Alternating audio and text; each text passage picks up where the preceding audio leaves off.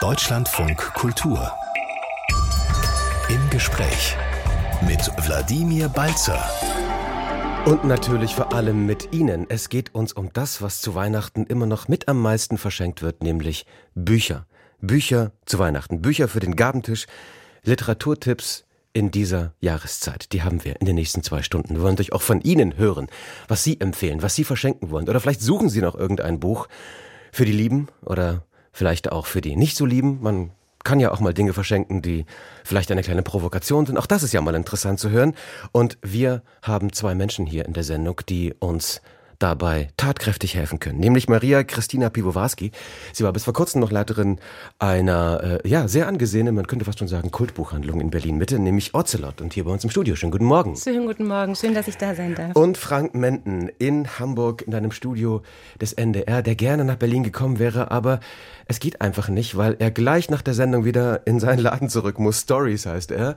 Denn klar, in der Vorweihnachtszeit gibt es ordentlich zu tun. Schönen guten Morgen nach Hamburg, Frank Menden. Ja, guten Morgen nach Berlin und danke für die Einladung. Aber sehr gerne. Ich freue mich sehr auf diese zwei Stunden. Rufen Sie uns an 0800 2254 2254 0800 2254 2254, wo auch immer Sie sind, am Küchentisch oder Sie sind noch im Bett und haben das Telefon irgendwo gleich griffbereit, rufen Sie uns an. Oder unterwegs im Auto oder gerade auf dem Weg in den Buchladen und wissen nicht, was Sie kaufen sollen. 0800 2254 2254 oder Sie bestellen es online, ist natürlich auch möglich. Oder Sie schreiben uns Gespräch deutschlandfunkkultur.de, Gespräch deutschlandfunkkultur.de. Ja, Bücher zu Weihnachten. Wir wollen von Ihnen hören, was Sie kaufen, was Sie empfehlen oder eben was Sie noch suchen. Maria Christina Piwowarski, bis wie gesagt vor kurzem waren Sie noch bei Ocelot, haben dort jahrelang äh, diesen Laden geprägt. Wie kann man sich das eigentlich vorstellen, einen Buchladen in der Vorweihnachtszeit? Das ist die wahnsinnigste und tollste und großartigste Phase, die man in einem Laden eigentlich haben kann. Es geht ganz wild zu. Die Leute sind alle wahnsinnig bedürftig und wollen die Last-Minute-Geschenke und brauchen noch den großen Wurf für den Gabentisch sozusagen. Und man ist als Buchhändlerin wie, wie so eine, wie so eine ähm, Frank Menden wird das bestimmt bestätigen können, wie so eine, wie so eine letzte Bastion des absoluten guten Wissens. Und oh, man, ja. man macht irgendwas und es wird immer alles gefeiert und für toll befunden. Es ist wahnsinnig wild, aber auch wahnsinnig toll, oder? Auch ein Retter, oder? In, der, ja. in, dieser, in dieser Lage, oder? Ja. Wie ist das Fragmenten bei Ihnen? Auf jeden Fall. Das macht großen Spaß. Die Wertschätzung ist äh, da und man wird ja auch von den Kunden und Kundinnen äh, immer sehr versorgt mit Vitaminen und natürlich auch Schokolade. Und ich spare mir auch in der Weihnachtszeit mein Sportprogramm, weil morgens allein die ganzen Kisten auszupacken, das dauerte fast bis zu zwei Stunden. Man stemmt da wirklich Gewichte ohne Ende, klettert Leitern rauf und runter. Also es ist äh, sehr sportlich, äh, sowohl körperlich als auch intellektuell sehr befriedigend. Mhm. Sind das nochmal andere Kundinnen und Kunden als sonst? Ich würde sagen, ja. Also ähm, da kommen auch durchaus, äh, sage ich mal, ähm, fremde Leute in den Buchhandlungen, die sonst eigentlich keine Bücher verschenken. Und der erste Satz ist dann auch gerne, äh, ich selber lese ja eigentlich nicht, aber zu Weihnachten sollte es dann doch ein Buch sein. Und da sind wir immer sehr dankbar, weil aus diesen Leuten können ja dann auch Stammkunden und Und das ist ganz werden. großartig, dass das Buch noch so einen guten Ruf hat. Als Geschenk äh, kommt man dann spätestens doch wieder dahin zurück. Das ist wirklich faszinierend, oder? Es ist immer noch eines der meist verschenkten Dinge, tatsächlich auch das gedruckte Buch. Ne? Also viel mehr, ein E-Book verschenken zum Beispiel, ist schwierig, oder? Geht auch, ne? Was man macht kann, man dann? Man kann Gutscheine dafür verschenken. Ja. Ganz genau, ja. Die mhm. Frage kommt tatsächlich oft, aber da kann man wirklich nur einen Gutschein verschenken. Mhm. Dann versuchen wir mal so ein bisschen zu eruieren. Sie werden viele Literaturtipps für uns haben. Äh, ich bin stolzer Besitzer einer langen Liste, die Sie uns hier vorher schon übergeben haben, um einfach mal die Namen und die Titel äh, vor mir zu haben. Wir können natürlich nicht alles durcharbeiten, aber nehmen wir doch vielleicht mal eins raus, Maria Christina Piwowarski. Es gibt ja solche Fälle. Es kommt jemand in den Buchladen und hat wirklich einfach keine Idee. Also ist vielleicht ein durchschnittlicher Leser, hat durchaus ein bisschen was gelesen, aber kein klassischer Buchwurm, sage ich mal. Er kommt zu Ihnen in den Laden, ich sag mal, eine mittelalte Frau, vielleicht so um die 40, 45 Jahre alt, möchte mhm. was für ihren Mann kaufen. Mhm. Und hat aber sonst keine Idee. Also von null. Und dann frage ich immer so ein bisschen, was hat er denn zuletzt gelesen, was ihm gefallen haben könnte? Also das ist schon ein Wert, der als, als ähm, Empfehlungsmaßstab total wesentlich ist. Und dann sagt die im schlimmsten Fall, ja, weiß ich gar nicht. Und dann denke ich immer, wie kann man mit jemandem verheiratet sein, von dem man absolut genau, nicht geht weiß, schon los. was er liest. Ah. das kann aber passieren. Und dann gibt es natürlich so Klassiker, und das wird Frank Minden sicherlich bestätigen, die immer ziehen und mhm. die immer so ein Retter in der Not sind. Literatur, die immer funktioniert. Mhm. Das wäre jetzt bei mir zum Beispiel, also eines der Bücher, die ich immer empfehlen empfehlen würde, auch wenn die Leute sagen, ich weiß gar nicht, ob das jemand ist, der liest, würde ich immer sagen, Gregor Henz hat mit die eigentümliche Vorliebe für das Meer so einen ganz unfassbar großartigen Abenteuerroman geschrieben, einen Familienroman. Es ist eine Geschichte, die Spaß macht, die atmosphärisch erzählt ist. Ich kann mir niemanden vorstellen, der dieses Buch nicht mag. Und das ist dann so eine Art äh, Joker, die man einsetzen kann. Und davon muss man sich idealerweise eine Handvoll auf Halde legen. Wie ist bei Ihnen, Frank? Ja, das geht mir ganz genauso. Also es gibt so, ich nenne das immer, sind so diese Totschlagargumentbücher, weil die funktionieren immer, äh, die sollte man immer da haben. Und das ist immer ein großes Entsetzen, wenn dann wirklich der Verlag beschließt, diese Bücher plötzlich auf dem Programm zu nehmen. Nein. Dann steht man da und denkt, Äh. äh, Ich glaube, ich, glaub, ich weiß, wovon Du wir weißt, reden. ich glaube, wir reden von einem Buch genau, Natürlich. das wir beide sehr lieben und wo man dann ständig ins, ins, in sein wahren Wirtschaftssystem guckt, denkt, das kann nicht sein. Das ist kann nicht mehr jetzt lieferbar. Und zwar welches? Das ist tatsächlich Thomas Glawinitsch, Die Arbeit der Nacht. Das war lange bei DTV als Taschenbuch erhältlich. Es gibt Gott sei Dank noch äh, das Hansa Hardcover, ähm, immerhin. Aber äh, das ist äh, wirklich ein ganz großer Verlust. Und hier vielleicht noch der Appell äh, an irgendeinen Verlag, bitte sichern Sie sich die Taschenbuchrechte und legen es wieder auf. Weil das ist wirklich ein Buch, das... Ähm, das Die Arbeit der Nacht oder das größere Wunder? Nee, das größere Wunder. ja, Was- das Worum geht's da? größere Wunder. Was ist das für ein Buch? Ah, das du? ist, ja, das ist ein traumhaft großartiges Buch. Es geht eigentlich um einen Mann, der auf den Mount Everest steigt und während er da hochsteigt, erinnert er sich an seine Kindheit und seine Jugend und es wird unfassbar märchenerzählerisch und es ist auch eine Liebesgeschichte und es ist auch eine Geschichte vom Finden der eigenen Moral und es ist, obwohl mich so Bergsteigergeschichten null interessieren, ist es nach wie vor eines der allerwichtigsten Bücher für mich und wirklich auch immer so ein Joker gewesen. Thomas Klawinitsch, die Größe der Wunder. Das größere Wunder. Mhm. Das größere Wunder, das größere Wunder. Und Gregor Heinz haben Sie noch erwähnt, ne? die eigentümliche Vorliebe für das Meer. Ja. Schöner Titel. Was ist eigentlich mit Ihrer ganz eigenen Vorliebe? Gibt es manchmal Bücher, wo Sie sagen, ja, ich weiß, ist vielleicht nicht so einfach und äh, wird sicherlich nicht jedem gefallen, aber ich liebe dieses Buch, ich vergöttere, ich verehre es und ich möchte, dass Millionen Menschen dieses Buch kaufen. Gibt sowas, Maria Christina? Oh, unbedingt. Also in diesem Jahr, eines meiner absoluten Highlights in diesem Jahr war äh, Darren Griefer, eine irische Autorin. Auf Deutsch ist die Übersetzung von Cornelius Reiber und Jens Friebe, ähm, Ein Geist in der Kehle erschienen. Es ist eine Geschichte von einer Schriftstellerin, einer jungen Frau, einer vierfachen Mutter, die sich sozusagen in der absoluten Hochphase ihrer Mutterschaft wahnsinnig überfordert, auch mit den Kindern, mit dem Organisieren von allen möglichen Dingen, einer irischen, ähm, einer, einer, einer, eines Nationalepos annimmt und dieser Autorin, die damals eine Totenklage geschrieben hat für ihren Geliebten vor 200 Jahren und dann entspinnt sich sozusagen über die Lyrik und über die Sprache eine Verbindung zwischen diesen beiden Frauen. Und das ist was, was, was glaube ich sehr, sehr herausfordernd zu lesen ist, weil thematisch und auch sprachlich will das Buch wahnsinnig viel von einem und ich glaube, das kann viele Leute auch abschrecken, aber wenn man sich dem öffnet und wenn man das aufschlägt und wenn man sich darauf einlässt, dann finde ich, ist das für alle Menschen, die Sprache lieben, eine unfassbare Bereicherung. Und das würde ich gerne allen so verordnen und sagen, ja, es ist schwierig, aber lest es trotzdem. Sie haben auch, äh, das ist auf Ihrer Liste hier, die Sie uns äh, geschickt haben. Ja. Zum Glück, weil wenn man nämlich dass sich diesen Namen sieht, muss man erstmal überlegen, wie spricht man ihn eigentlich aus. Das ist offenbar ein irischer Name. Ja, oder, Gälisch. Äh, oder Gälisch. Doran Ngriofa. also Darren, Darren, Ni- Griofa. Darren. Ngriofa, Ja, okay. ich habe es ganz lange geübt, weil sie so großartig ist. Ein Geist in der Kehle. Mhm. Das ist Ihre ganz persönliche, sehr, sehr persönliche Empfehlung. Wie ist es bei Ihnen, Frank Menten? Ich habe mich dieses Jahr tatsächlich selber oft überrascht, äh, indem ich äh, Sachen gelesen habe, von denen ich dachte, das ist ein Genre, das werde ich nie lesen. Und das eine davon war Babel von Rebecca F. Kuang. Das ist ein Fantasy-Roman und ich bin wirklich überhaupt kein Fantasy-Leser und eher abgeschreckt. Und ich kann auch direkt vorab sagen, es gibt keine sprechenden Tiere, es kaufen keine Drachen auf, es gibt keine komischen Fabelwesen. Das ist eigentlich eine Geschichte, die, obwohl sie in der Vergangenheit spielt, eigentlich sehr heutig ist durch die Themen. Es ist die Geschichte von Robin Swift, der wird von einem reichen Gönner aus einem chinesischen Kanton nach England gebracht und wird dort zum rigiden Bildungsprogramm äh, unterworfen, welches ihn dann nach Oxford bringt, in den Übersetzerturm, der Babel heißt. Und da wird er dann, und da werde ich dann schon aufhören, was zu erzählen, weil mehr sollte man eigentlich nicht verraten. Das ist wirklich sprachlich wie inhaltlich großartig, mit einer Fülle wirklich von Themen. Es geht um Rassismus, Kolonialismus, Misogynie ist wichtig und die Macht des Wortes und die Fragen der Besetzung stehen da ganz im Zentrum. Und mich hat das so mitgenommen, weil es so stimmig erzählt ist, so mitreißend und vor allem so konsequent. Also das ist eine Geschichte, die wird so konsequent zu Ende erzählt und ich glaube, ich zeigt, dass das genreübergreifend ist, weil das hat sowohl den British Book Award bekommen als auch den Nebula Award, der für fantastische Literatur Hm. verliehen wird. Und das ist Babel. wirklich wahnsinniges Buch. Babel Rebecca Kuang. Rebecca F. Kuang sogar, um genau zu sein. Ja. Kann man also bei Ihnen im Laden kaufen oder in Berlin im Ocelot-Laden oder in äh, hunderten wunderbaren äh, Buchläden in dieser Republik. Äh, da gibt es ja viele auch sehr passionierte Buchhändlerinnen und Buchhändler, die kleine Läden, die spezialisierte Läden betreiben und die wirklich einfach diesen Beruf lieben, weil ich glaube, das ganz große Geld kann man damit sowieso nicht machen. Man muss diesen Beruf und irgendwie man muss leben. unbedingt diese Läden unterstützen, Ja. egal wo man sie findet. Also ich finde auch, selbst wenn man online bestellt, muss man bei den Online-Shops dieser kleinen Buchhandlung bestellen. Das ist total wichtig. Das macht einen ganz, ganz großen Unterschied, dass man wirklich die unterstützt, die davon leben, Bücher zu verkaufen und, ähm, und davon.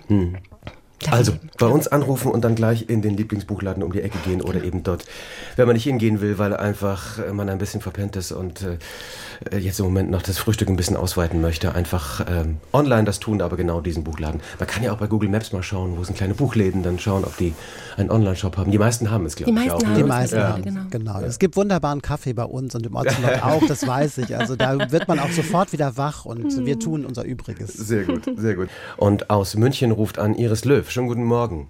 Ja, schönen guten Morgen. Servus. Ja, servus. Ich hätte gerne einen Buchtipp für etwas, was so ins Geschichtliche geht. Vielleicht auch einen biografischen Roman, je nachdem. Was können Sie mir empfehlen? Soll ich da gleich mal sagen, dass ich sofort daran dachte, dass der großartige Frank Menden in Hamburg ein großer Fan von Benjamin Labattu ist.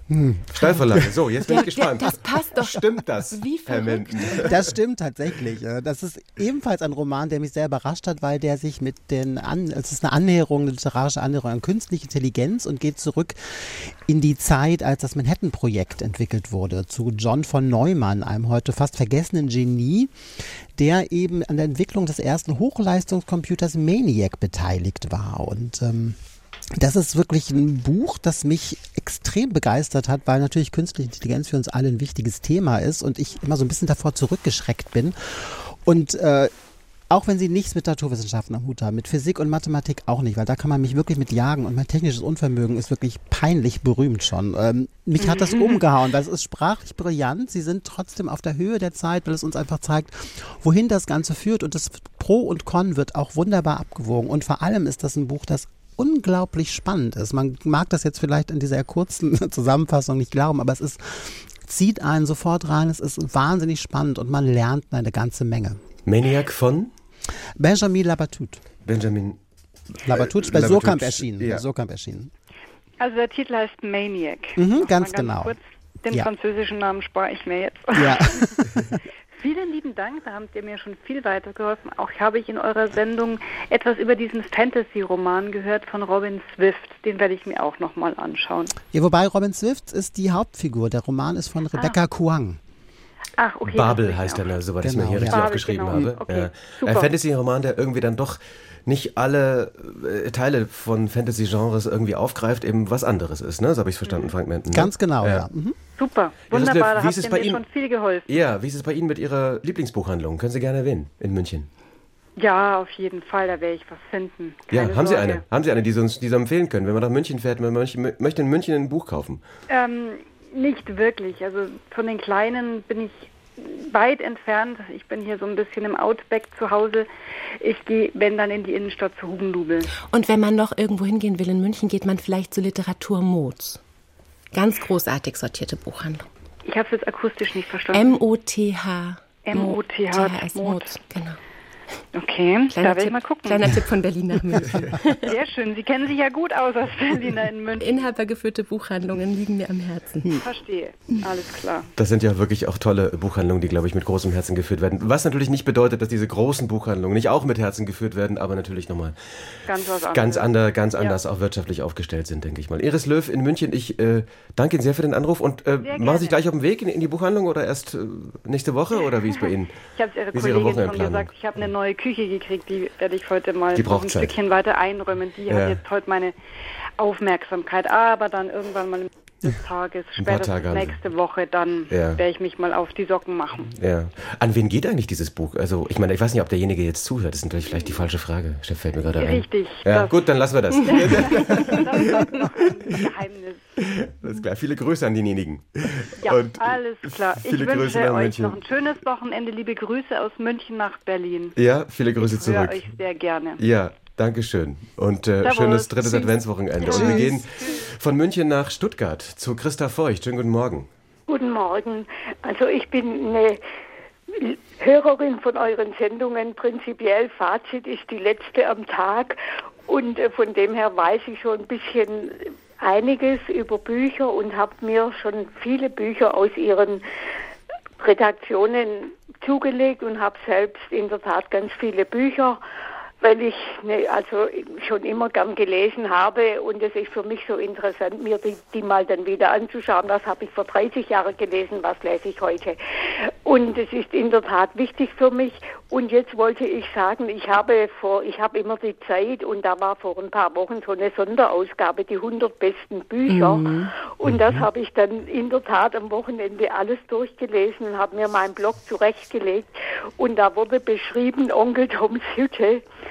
nochmal sehr schön und mein Onkel, mein Enkel, der ist 22 und er liest nicht viel, weil er natürlich mit Handy, mit den neuesten anderen Sachen ewig kommuniziert und ich sehe das und ich sage, du lass, leg das mal auf die Seite, wir sehen uns wenig.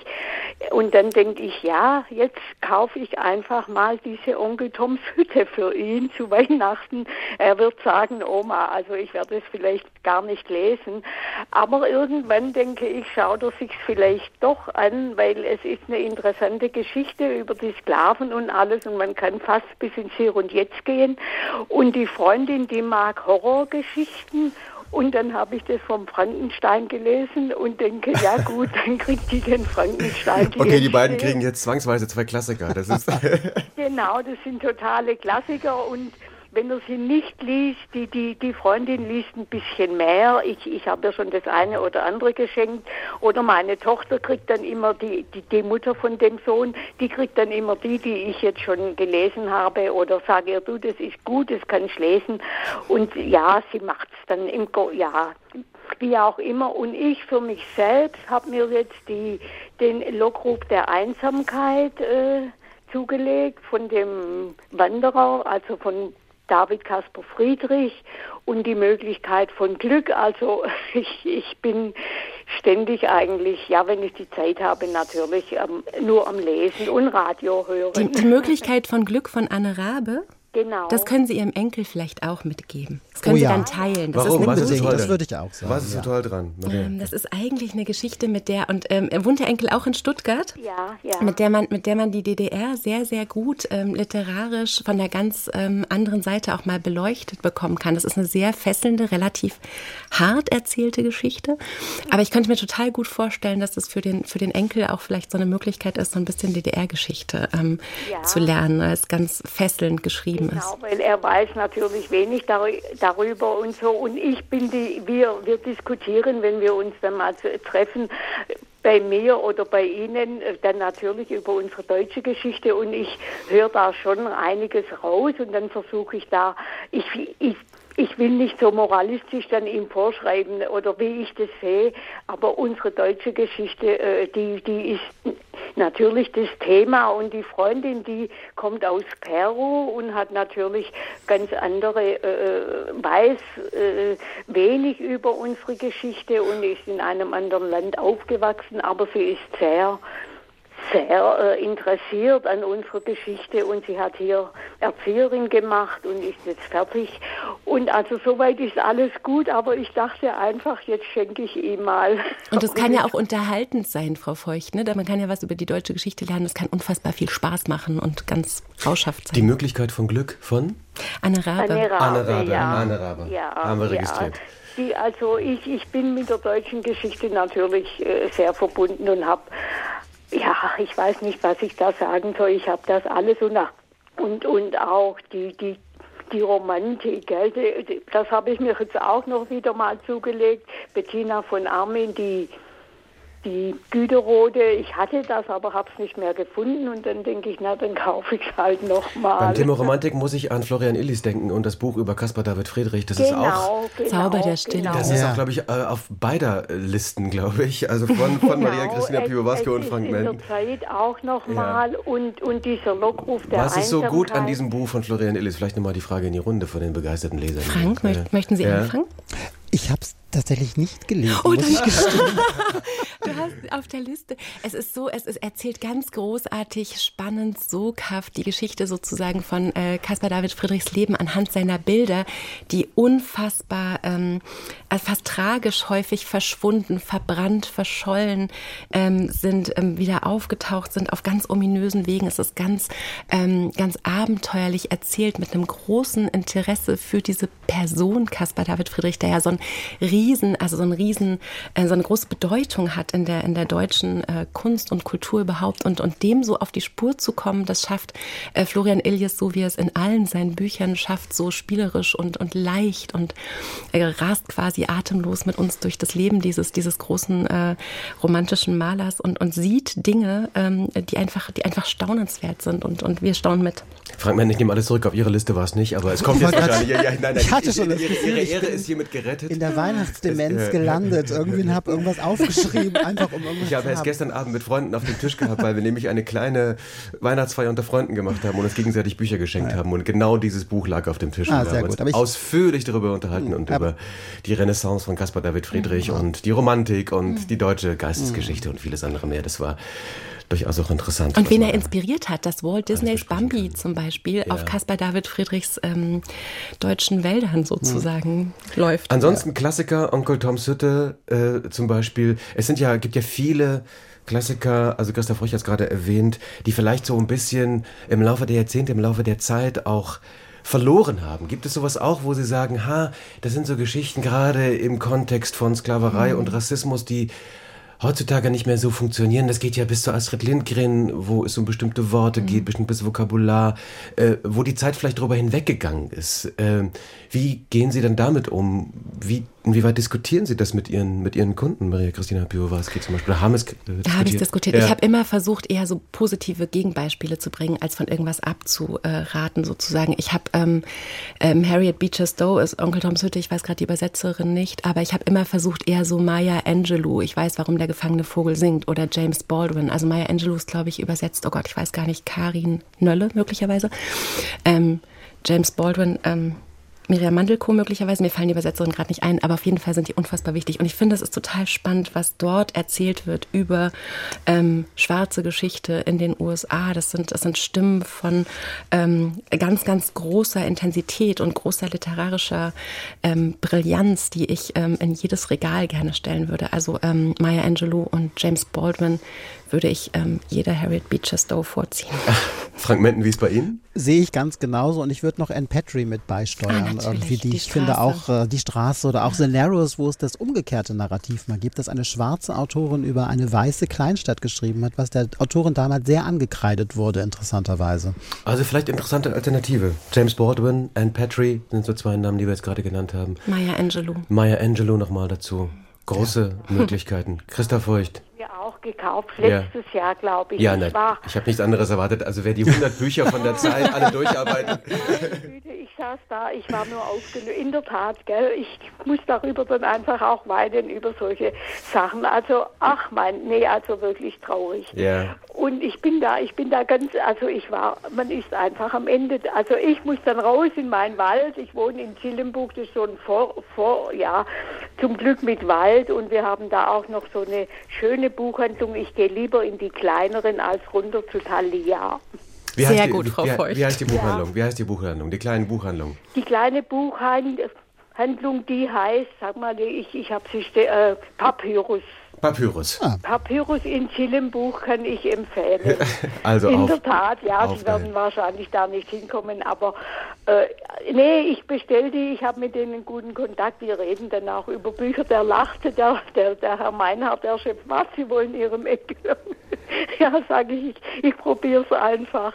Aber Sie sind jemand, Christoph Feucht, die offenbar auch weinend aus einem Buch rausgeht. So das, äh, aus ich, vielen. Ja, ja, das In der Tat, ich, aus vielen. also wenn ich hier meine meine Sachen anschaue, gell, und mhm. die deutsche Geschichte, Andrea Wulff, Humboldt und die ganzen Sachen. Und äh, also ich habe äh, wirklich, ich bin ja mit Büchern sehr verbunden. Christa Feucht, ich äh, danke Ihnen sehr für die ausführlichen Schilderungen und auch äh, für das schlechte Gewissen, was Sie jetzt, glaube ich, bei mir ausgelöst haben, wie viel Sie tatsächlich schaffen zu lesen. Äh, ich merke ja, es selbst also in meinem Alltag, dass ich leider nicht genug dazu komme. Aber man, man sollte sich Gerade die Straße, ich, ja. ich fing die an und dann, dann liest ich habe die halbe Nacht und dann es ist wie es ist oder noch viele andere Bücher auch, gell? Und den, ja, wir können ja wirklich. Ihr Lieblingsbuchladen sollte also, Sie vielleicht ist, auch mit beschäftigen, ehrlich gesagt. Es scheint eine gute Idee zu sein. Ja, die persönlichen Empfehlungen von Christa Feucht. Ich danke Ihnen sehr und wünsche ein schönes drittes Adventswochenende. Ja, wünsche ich Ihnen ja, auch. Und Ihrem Enkel und seiner Freundin äh, frohe Lektüre. Wer weiß, wie es dann weitergeht danach. Vielleicht wird eine große Tür geöffnet und dann ja, geht's weiter. Also vielen Dank, dass ich durchgekommen bin und ich freue mich, ich höre nur Ihre. Es ist, wie es ist, gell? Ja. Und man braucht was und von dem her ist es mein Sender und auch der Fazit, den finde ich einfach jeden, jede Nacht wunderbar. Ja, tolle Sendung, jede Nacht 23 bis 0 Uhr hier bei uns in und dann Tat, in der Wiederholung also, in Deutschlandfunk. So in, die man erfährt auch ja. über Politik und nicht nur, ja. also die Hintergründe einfach, ja. jetzt die ganzen Geschichten, gell. Ah ja, lassen wir es los. Christopher, ich, ich grüße, ich grüße, ich, ich, ja, werde ich heute noch mal schauen nach ja. dem, von dem Ilias. Ich habe von ihm natürlich die 100 Jahre und seine, ja mal Florian Illis.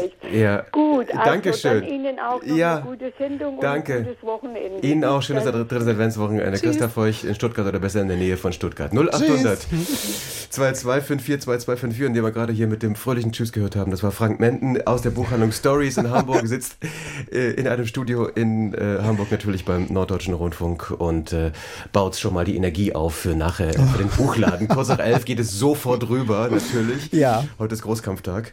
Allerdings. Mal. Sie haben ja, wahrscheinlich auf bis abends dann. Bis 18 ne? Uhr haben ja. wir auf, ja. Mhm. Da wird auch keine Pause gemacht, oder? Also, also man geht kurz immer in die Küche und trinkt etwas und stopft sich irgendetwas in den Mund, um dann wieder mit einem Lächeln nach vorne zu gehen und weiterzumachen. Ja. Genau so ist das. So, so, erwarte ich das. Weil man einfach diesen Beruf liebt, oder? Man, also, Total. Weil er ja. ist ja auch anstrengend phasenweise natürlich. Ne? Auf jeden man Fall. Man steht die ganze Zeit. Wobei mir das Stehen ehrlich gesagt gar nichts ausmacht. Ich merke immer, wenn ich irgendwo mal bin, wo ich dann eine längere Zeit sitze, das stresst mich tatsächlich mehr und kann ich gar nicht so gut stehen und rumlaufen. Ich finde das ganz wunderbar. Maria Christina Piwowarski, Sie haben äh, den Laden ja verlassen, sozusagen, Ocelot verlassen. Warum eigentlich? Ja, weil ich ähm, angefangen habe, ähm, sehr, sehr viele Lesungen zu moderieren und einfach irgendwann festgestellt habe, ich mache das noch lieber. Und Buchhandel ist was ganz Großartiges, aber es fordert einen schon auch sehr. Und es ist gar nicht so einfach, sozusagen zwei Bälle gleichzeitig in der Luft zu halten. Ich habe das seit 2017 parallel gemacht und habe dann festgestellt, ich werde mich einfach entscheiden müssen. Und gerade das Weihnachtsgeschäft, also Frank Menten hat schon gesagt, das ist ganz großartig. Aber es ist auch so, dass man danach eigentlich, ich habe zehn Jahre Buchhandel gemacht und nach jedem Weihnachtsgeschäft brauchte ich eigentlich länger, um mich wieder zu erholen. Also Urlaub, oder? Und zu sammeln. Und meistens ist dann ja keine Zeit für Urlaub, weil dann erstens ja die, die Inventuren anstehen und dann kommen auch die Vertreterinnen und Vertreter, entschuldige bitte lieber, und die Vertreterinnen und Vertreter mit den neuen Programmen und dann geht das neue Jahr schon wieder los und dann braucht es eigentlich schon wieder sehr viel Aufmerksamkeit. Und deswegen habe ich mir diesen Luxus geleistet oder diesen, diesen Mut auch geschöpft zu sagen, ich höre Ende November auf und lasse den großartigen Kolleginnen das Weihnachtsgeschäft. Ich habe ihnen Plätzchen Kurz vor dem Weihnachtsgeschäft. Wie bin, darf ich das verstehen? Es ist wirklich, ja, aber ich habe gedacht, ich bringe ihnen Plätzchen vorbei, da bin ich sinnvoller, Aha, okay, das als hilft, ja. so eine völlig abgewrackte Buchhändlerin Ob das zu sein. die Kollegin tröstet, das weiß ich nicht, ehrlich gesagt. Weiß, aber zumindest Kohlenhydratzuweisung, ja. das, das ist schon mal ganz sicher.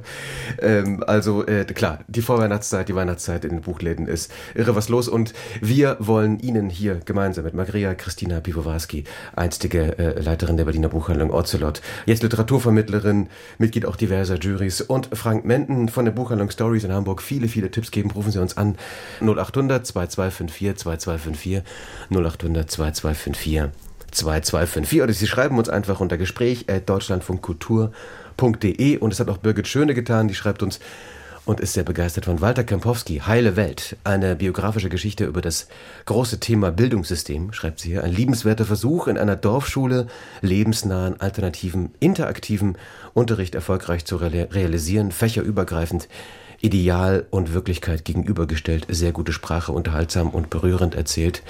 Birgit Schöne, also mit dieser Empfehlung. Walter Kempowski, der ja, glaube ich, auch selber Lehrer war, ne? der weiß, worüber er schreibt.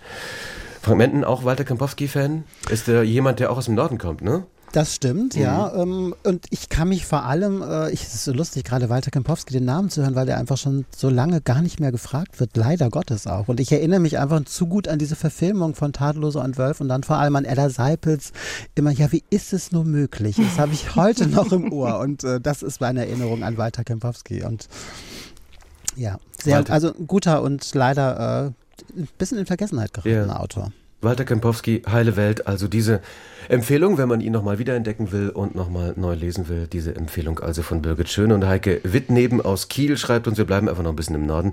Mich hat von den ersten Zeilen an Kummer aller Art von Marie, Mariana Lecki gefangen genommen. Mhm. Es sind äh, kurze Geschichten, immer nur vier Seiten lang, optimal zum Schlafen gehen, um keine schlechten Träume zu bekommen. Mariana Lecki?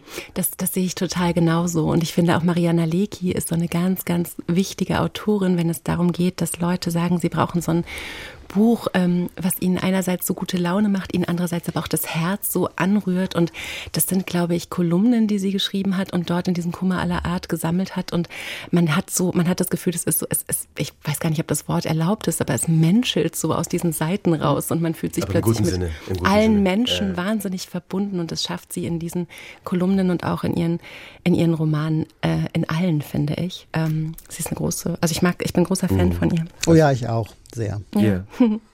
Heike Wittneben schreibt uns also hier aus Kiel, empfiehlt Mariana Lecki, Kummer aller Art und sie ergänzt übrigens noch und das äh, ja, setzt das fort, äh, Maria, was Sie gerade gesagt haben. Sie schreibt so liebevoll und trotzdem klar und direkt, so fein humorvoll aus dem Leben. Ich finde es zum Verschenken oder zum Vorlesen ganz herrlich. Ich meine, man kann ja auch einfach so eine Vorlesestunde verschenken, ne? Geht ja auch. Ja. Das ist ja einfach Zeit verschenken und äh, großartige Entdeckungen einfach, vorlesen, ja, genau. Oder ja, gemeinsam. schön. Wir haben tatsächlich äh, Kundinnen, die sich immer als, als Paar Bücher kaufen, um sie sich gegenseitig vorzulesen. Und die kommen oh nein, dann immer und fragen, was haben sie denn wieder Neues, was man sich wunderbar vorlesen kann? Und das ist irgendwie immer eine schöne Aufgabe auch. Das ist ein schönes Projekt auch. Aber da muss man wieder so ein bisschen schauen, dass vielleicht die Sprache so ist, dass man sich gut vorlesen kann. Nicht, nicht zu lange verästelte Sätze oder was ist das für ein interessantes Kriterium? Da muss man ja schauen. Also ich sehe das ganz anders. Ich finde zum Beispiel Judith Schalanskis Verzeichnis einiger Verluste. Das sind Erzählungen und es gibt Sätze, die gehen zum Teil über eine halbe Seite. Ich sage es nochmal, also Judith Schalansky, Verzeichnis einiger Verluste. Und wenn man das selbst liest, leise, dann, dann singt man da so rein. Aber wenn man das langsam und laut jemandem vorliest, liest, von dem man möchte, dass er das auch alles mhm. versteht. Diese großartigen Geschichten vom Verlieren und Verschwinden von Dingen, von Inseln, von, von äh, äh, Gemälden zum Beispiel auch, dann liest man das nochmal ganz anders betont. Und das ist eigentlich ein Buch, das sich zum Vorlesen total eignet. Judith Schalansky. Verzeichnis einiger Verluste. Verzeichnis einiger Verluste. Frank Mend, haben Sie noch eine Empfehlung zum Vorlesen? Ich habe tatsächlich eins. Das heißt die Wunderkammer des Lesens. Die ist im äh, Verlag, äh, das Kollektiv, ja, ähm, das, das ist im Verlag Gedächtnis. Kulturelle Gedächtnis erschienen. Und das ist wirklich so ein Sammelsurium und eine wirkliche Wunderkammer, weil da kann man sich köstlich amüsieren drüber. Man lernt auch ganz viel, also über die Gründung und Führung eines Lesekreises zum Beispiel und wie man mit den Leuten da umgeht. Da gibt es ja SelbstdarstellerInnen, Besserwissende und so weiter. Es gibt Strategien, wie man Gedichte lesen kann, äh, wie man mit Büchern flucht zum Beispiel auch, ähm, U-Bahn-Späße mit Büchern, wie man langsamer liest oder auch schneller lesen kann. Und was mich sehr amüsiert hat zum Beispiel ist der Chat, ähm, so ein Chat ist abgedruckt, da hat eine Frau eine Anzeige aufgegeben oder sich darüber beklagt, dass sie äh, bei der Partnersuche immer auf Leute trifft oder auf Männer trifft, die weniger belesen sind als sie. Und ich fand, das, das sind dann vier Seiten mit den Reaktionen abgedruckt, die sehr, sehr wunderbar sind. Und das ist wirklich so eine Fundgrube, dieses Buch von Klassikern, also wie Faller da zum Lesen gekommen ist zum Beispiel. Man kann aber auch erfahren, was Tilda Swinton gerne liest. Also man kann da wirklich überall aufschlagen, es ist wunderbar gestaltet und kann sich gegenseitig die ähm, absurdesten Dinge auch vorlesen lesen und man lernt auch, auch nicht unwichtig, wie man über Bücher spricht, die man nicht gelesen hat. Das ist auch eine große Kunst, die man äh, können muss wahrscheinlich, um irgendwie mitreden zu können. Ähm, oder zumindest äh, ja zitieren kann. Vielleicht hat man eine Rezension gelesen und glaubt dann irgendwie mitreden zu können. Also Wunderkammer des Lesens ist der Titel. Ganz genau, ja. Wunderkammer des Lesens beim Verlag Kulturelles Gedächtnis. Mhm. In Berlin, soweit ich weiß. Herausgegeben von Thomas Böhm, ne? Ja, genau. Haben wir das auch äh, registriert. Also wenn man sich einfach um das Lesen mal ein bisschen äh, genauer kümmern will. 0800 2254 2254 0800 2254 2254 Bücher für den Gabentisch. Literaturtipps zu Weihnachten. Schreiben Sie uns auch gerne. Gespräch at deutschlandfunkkultur.de. Martina Frank ruft uns an aus Köln. Schönen guten Morgen. Schönen guten Morgen. Haben Sie noch, haben Sie Tipps für uns oder wollen, brauchen Sie Tipps? Ich brauche, äh, ich brauche eigentlich Tipps okay. und äh, habe zu meiner großen Freude eben festgestellt, dass äh, Sie hier einen Platz dafür finden. wenn ich das richtig verstanden habe, genau. Ähm, genau, wenn ich fragen darf, auch für zwei Menschen, die ich gerne noch beschenken möchte. ähm, und zwar das eine ist meine Tochter, ähm, die jetzt kurz vor ihrer Bachelorarbeit steht, die auch selbst Germanistik studiert, muss ich dazu sagen. Mhm. Ähm, und äh, das andere ist ähm, mein Partner, der selbst auch äh, Bibliothekar ist, aber mhm. Ähm, also auch sehr interessiert, will ich einfach damit sagen. Ne? Ähm, und äh, von daher bin ich ganz neugierig, was Sie, was Sie da für Tipps noch für mich haben. Soll ich mal mit dem, mit dem Partner anfangen und Frank, Sie machen dann vielleicht die Tochter? Sehr gut, so ja, was machen wir so? Arbeitsteilung, finde ich gut. genau, ein bisschen einteilen. Ich habe bei dem Partner, der Bibliothekar ist, sofort gedacht, wenn man sich mit Büchern beschäftigt und wenn man hauptberuflich sozusagen alles, was man tut, dem Lesen ähm, verschrieben hat, dann ähm, ist es ja auch immer unfassbar spannend herauszufinden, wie Autorinnen und Autoren gelebt und gewirkt und gearbeitet gearbeitet haben. Und ich finde, eine der faszinierendsten Figuren diesbezüglich der letzten Jahre ist natürlich Wolfgang Herrndorf. Und da ist in diesem Jahr von Tobias Rüther die Biografie Herrndorf erschienen, ähm, mhm. die wirklich unfassbar äh, gut recherchiert und ähm, ähm, äh, sensibel und trotzdem ähm, das Werk und den Menschen sehr feiernd über Wolfgang Herrndorfs Leben ähm, und Werk berichtet. Und ich finde, das gehört in ähm, das Regal eines jeden literaturliebenden Menschen und eines Bibliothekars äh, ganz besonders. Mhm. Also diese Biografie über Wolfgang Herrndorf. Genau, heißt Herrndorf von Tobias Rüther. Herrndorf, wie so eine Überschrift, ne? fast wie eine Marke. Ja, es, ja. Ist auch ein, also es hat ja. auch einen Gott, äh, es ist ein, so ein Gottstatus. Also ja. ich finde, es ist Auf ein, jeden Fall. Ist, ist ja ein legendärer äh, Autor von Chick. Äh, genau. Von, äh, ist ja, glaube ich, eines der, der wahrscheinlich erfolgreichsten. Also gestartet als Jugendbuch, mhm. aber irgendwann mhm. hat es sich, glaube ich, über die Generationen hinweg fortgesetzt. Genau. Äh, Theaterfassung, Filmfassung. Ich kann, mich, ich kann mich aber auch daran erinnern, als Buchhändlerin, ich habe leider die Jahreszahlen gerade nicht mehr im Kopf, aber es war nach äh, seinem Tod schon. Da kam eine Kiste in der Buchhandlung an, in der, in der Ozlot Buchhandlung, in der ich gearbeitet habe. Und da war äh, Arbeit und Struktur von Wolfgang Herrndorf drin. Das ist sein Blog gewesen, in dem er mhm. über seine, sein Wirken und sein, sein Leben und sein Werk und eben aber auch seine Krankheit geschrieben hat. Wolfgang Herrndorf hat sich dann das äh, Leben genommen, weil er unheilbar krank war. Und als diese Kiste kam und ich habe nichts ahnend die aufgemacht und sah da Arbeit und Struktur drin. Also es war einer der berührendsten Momente in meiner kompletten Buchhändlerinnenzeit. Also diese Biografie über Wolfgang Herrndorf ist die eine Empfehlung. Mhm. Das ist für den Partner.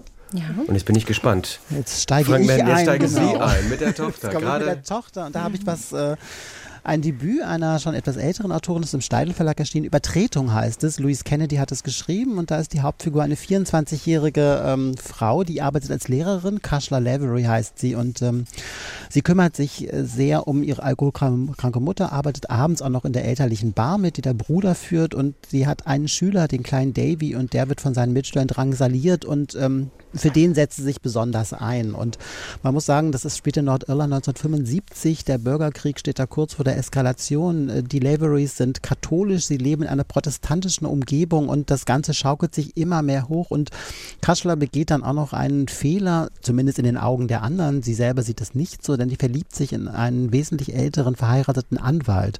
Und ähm, man merkt einfach, dass das ganze ihr Leben sich zunehmend ausnimmt, wie so ein Ritt auf einem Pulverfass. Und ich finde, das ist eine wahnsinnig eindringlich erzählte Geschichte über die Allgegenwärtigkeit der Gewalt im Nordirland. Und wenn man jetzt denkt, oh Gott, das klingt jetzt alles ganz schrecklich und furchtbar, man muss sagen, dass das unglaublich plastisch zwar geschildert ist, aber auch nie an Humor schart und alles auch sehr emotional und unglaublich erfrischend und kitschig ist. Also das ist ein ganz großartiges Werk, finde ich tatsächlich. Louise Kennedy, Übertretung. Ganz genau, mhm. ja. Mhm.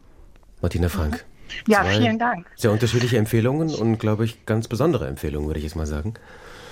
Ich habe fleißig mitgeschrieben. Sehr gut, das freut mich. Wir hatten auch noch viel mehr. Übrigens, gleich, wenn die Sendung vorbei ist, ist sie natürlich dann auch im Netz äh, nochmal nachzuhören, wo alle Buchtitel auch nochmal in Ruhe zu hören sind und man nochmal ein bisschen mitschreiben kann. Mhm. Äh, auch als Podcast selbstverständlich. Ich kann es auch weiterschicken, diese Sendung, mhm. auch an Menschen, die vielleicht noch Tipps brauchen. Oder einfach in die Buchhandlung Ihres Vertrauens gehen. Mhm. Haben Sie in Köln eine Empfehlung?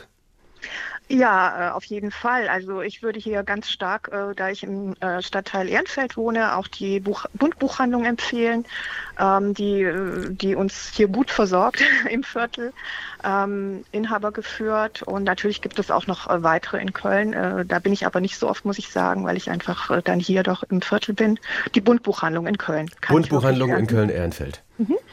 Also ja. Alle Kölner dahin, mindestens. Vielleicht auch die Düsseldorfer. Ah, nee, die gehen, die gehen ja nicht nach Köln und kaufen da ein. Also, ich, da muss ich kurz einhaken. Ich bin ursprünglich aus Düsseldorf und ich war oh, immer doch. viel in Köln. Also. finde ich gut, finde ich gut. Martina Frank, äh, ich hoffe, wir konnten Ihnen weiterhelfen.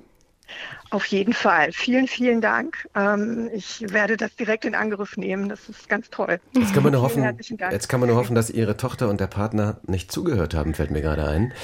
Ähm, aber wenn sie es doch haben, ja gut, dann gibt es halt eine konkrete Begründung für die Bücher, ist da auch schön. Also. Handverlesen. Handverlesen. Edel. Die genau. Edelfassung des äh, Weihnachtsbuchgeschenkes. Viele Grüße nach Köln. Dankeschön. Danke. Danke. Tschüss. Und ich schlage vor, weil Köln einfach so schön ist, bleiben wir da noch ein bisschen und gehen zu Lucy Fuchs. Schönen guten Morgen. Guten Morgen, hallo. Wie ist bei Ihnen? Ja, alles äh, gut. Ich habe gerade meinen Apfelkuchen im Ofen und dachte, jetzt rufe ich einfach mal an, weil ich eure Sendung jetzt heute Morgen oh, Ich kann ihn riechen. Und ich kann ihn riechen. Sofort. es ist ein bisschen fies jetzt. Aber gut, es ist zu ja, weit von Berlin. Ja. Ähm, genau. Und ich musste gerade so schmunzeln, weil ich bin hier in Köln-Bickendorf, das grenzt an Köln-Ehrenfeld. Und ich kenne natürlich die Bund-Buchhandlung äh, auch, aber wir haben ja auch in Bickendorf meine Lieblingsbuchhandlung. Und die heißt? Und die heißt handverlesen. Ah, da musste ich gerade so schmunzeln, weil ihr das gesagt habt. Ähm, handverlesen mit DT, Inhaber geführt von Stefanie Luchterhand. Und das ist wirklich ein Juwel hier in Bickendorf, muss ich sagen, an Buchhandlung. Wie großartig, sowas mhm. zu haben. So, ja. und, und da wollen Sie gleich hin, nach der Sendung. Und das genau, Buch kaufen, was Sie jetzt empfohlen bekommen. Ganz genau. Ich muss noch eine Bestellung abholen und ich bin noch wirklich auf der Suche nach einem Buch für meine Mutter, der ich auch gerne irgendwie mit einem Buch mal Danke sagen möchte. Ähm, ich habe drei Schwestern und ähm, ich weiß, meine Mama hat immer viel und gerne gelesen, wenn sie Zeit hatte. Und ähm, mir schwirrte irgendwie sowas vor, auch von, von einer vielleicht Familiengeschichte. Ich meine, sie ist auch Nachkriegsgeneration 53 geboren. Ihr Papa war im Krieg. Also das sind alles so Themen, wo ich dachte, vielleicht gibt es da irgendwie einen schönen Anlass, sie auch noch mal so ein bisschen in ihre eigene Kindheit vielleicht zurückzuführen mit einem schönen, ja, mit einer Familiensaga oder so. Das waren so Ideen, die ich hatte.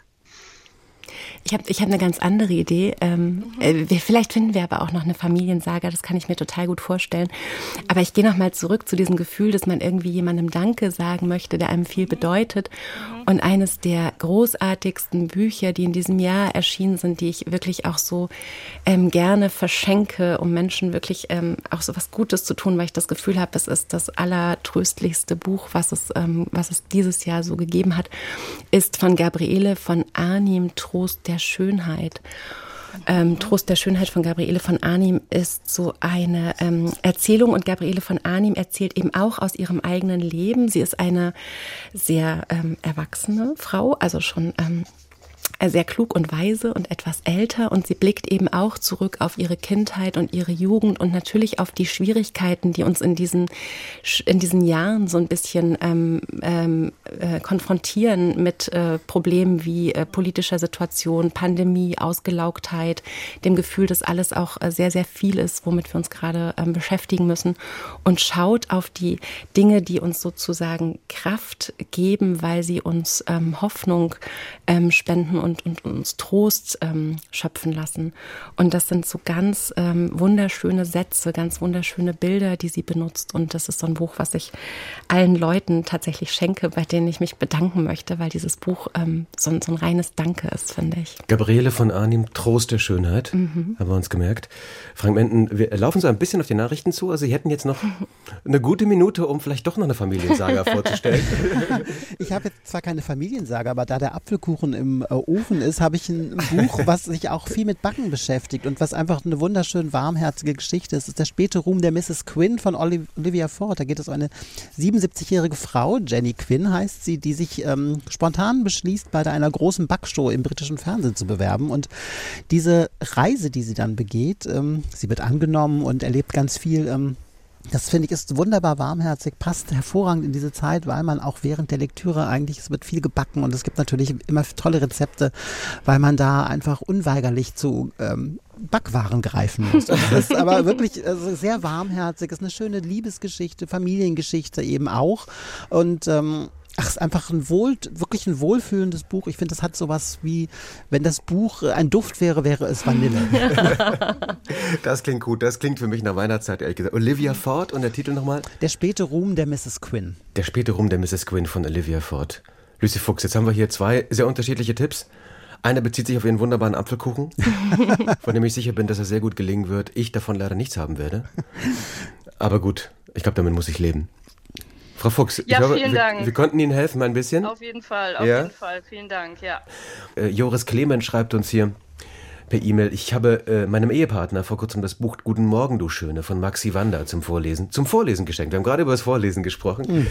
Es ist ein Buch aus der DDR über Emanzipation, in dem 19 Frauen durch Gespräche mit äh, der Autorin Maxi Wander zu Wort kommen. Für mich ist es erfrischend, weil ich ansonsten noch keine Literatur aus der DDR gelesen habe und sich auf andere Art dem Feminismus widmet. Also diese Empfehlung von Joris Clement. Ähm, gibt es noch andere Bücher? Maria Christina Piwowarski, Frank Menten. Wir haben ja vorhin schon gesprochen, tatsächlich äh, die Möglichkeit von Glück, Anne Rabe, wo man ein bisschen die DDR-Zeit besser verstehen kann. Gibt es noch andere Empfehlungen? Ich möchte ganz kurz noch sagen, dass es mich so freut, weil Maxi Wanda auch in den Regalen meiner Kindheit quasi ähm, mich, mich jeden Tag so angelacht hat mit Guten Morgen, du Schöne. Also es ist auch ein Buch, was, äh, was ich schon, schon lange, lange kenne. Das war ja dieses Jahr ein ganz interessantes Jahr. Wo Sie haben eine Ostbiografie? Natürlich, oder? genau.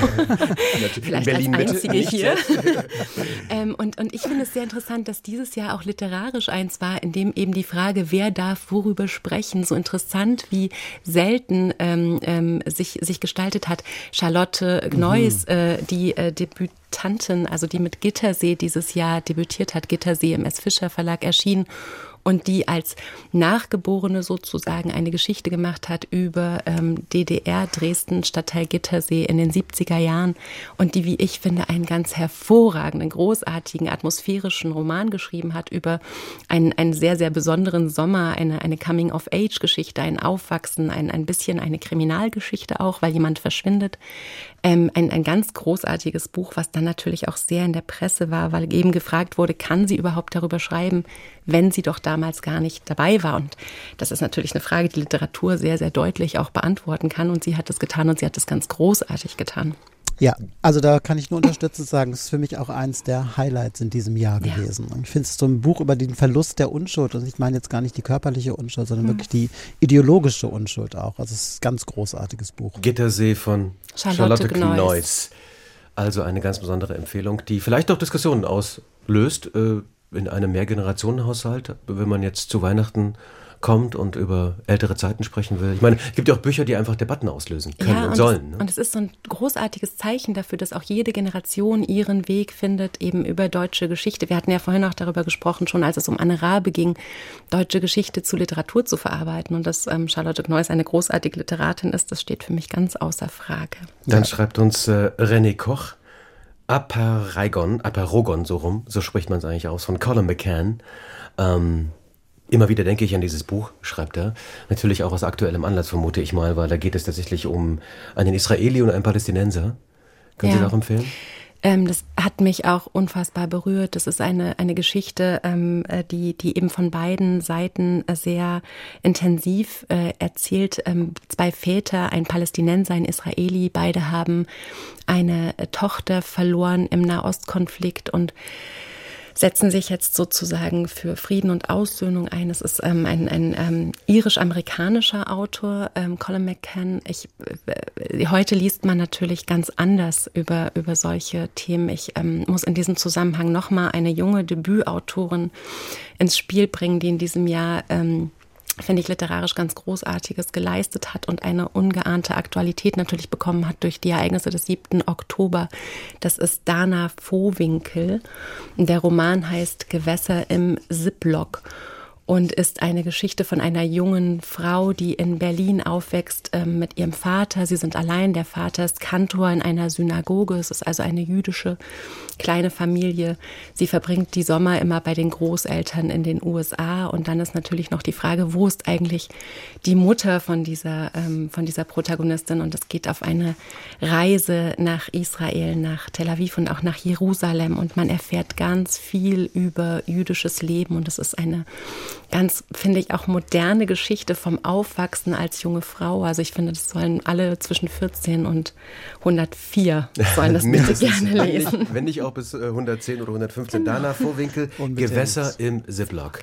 Ja, und hat den Marakassenspreis gewonnen, der hm. hier verliehen wird, auch in Hamburg. Mhm. Ein wichtiger Preis, Frank Menden? Unbedingt. Das mhm. ist der Preis, äh, der hier vom Hamburger Literaturhaus vergeben wird für das beste Debüt des Jahres. Und dieses Jahr ist es Gott sei Dank an dieses Buch gefallen, weil ich finde es auch wirklich leider in manchen anderen Jurys übersehene Titel. Ja, Frank Menden, wenn jetzt jemand zu Ihnen kommt und will den Nahostkrieg, den Nahostkonflikt, die Gewalt vor Ort verstehen, was würden Sie empfehlen? Tatsächlich aus der Reihe äh, Becksches Wissen gibt es dann da so ein kleines Büchchen der Nahostkonflikt und ich finde, das ist, die bringen das so kompakt immer, die Themen auf den Punkt und ich finde, das ist wirklich das perfekte Buch, um einzusteigen und um sich die Hintergründe einfach nochmal klar zu machen und dann auch einfach die Basis zu haben, um über diesen Konflikt dann mehr erfahren zu wollen. Aber ich finde, das ist wirklich so das Buch, was ich allen Leuten in die Hand drücke und sage, wenn Sie was wissen wollen über diesen Konflikt, lesen Sie bitte dieses Buch. Aus der Beckschen Reihe, alles zusammengefasst. So ein bisschen so dicht, schön und. Genau. Ja. Sehr kompakt und mhm. auf den Punkt und keine mhm. überflüssigen Sachen. Das ist wirklich kompaktes Wissen vermittelt.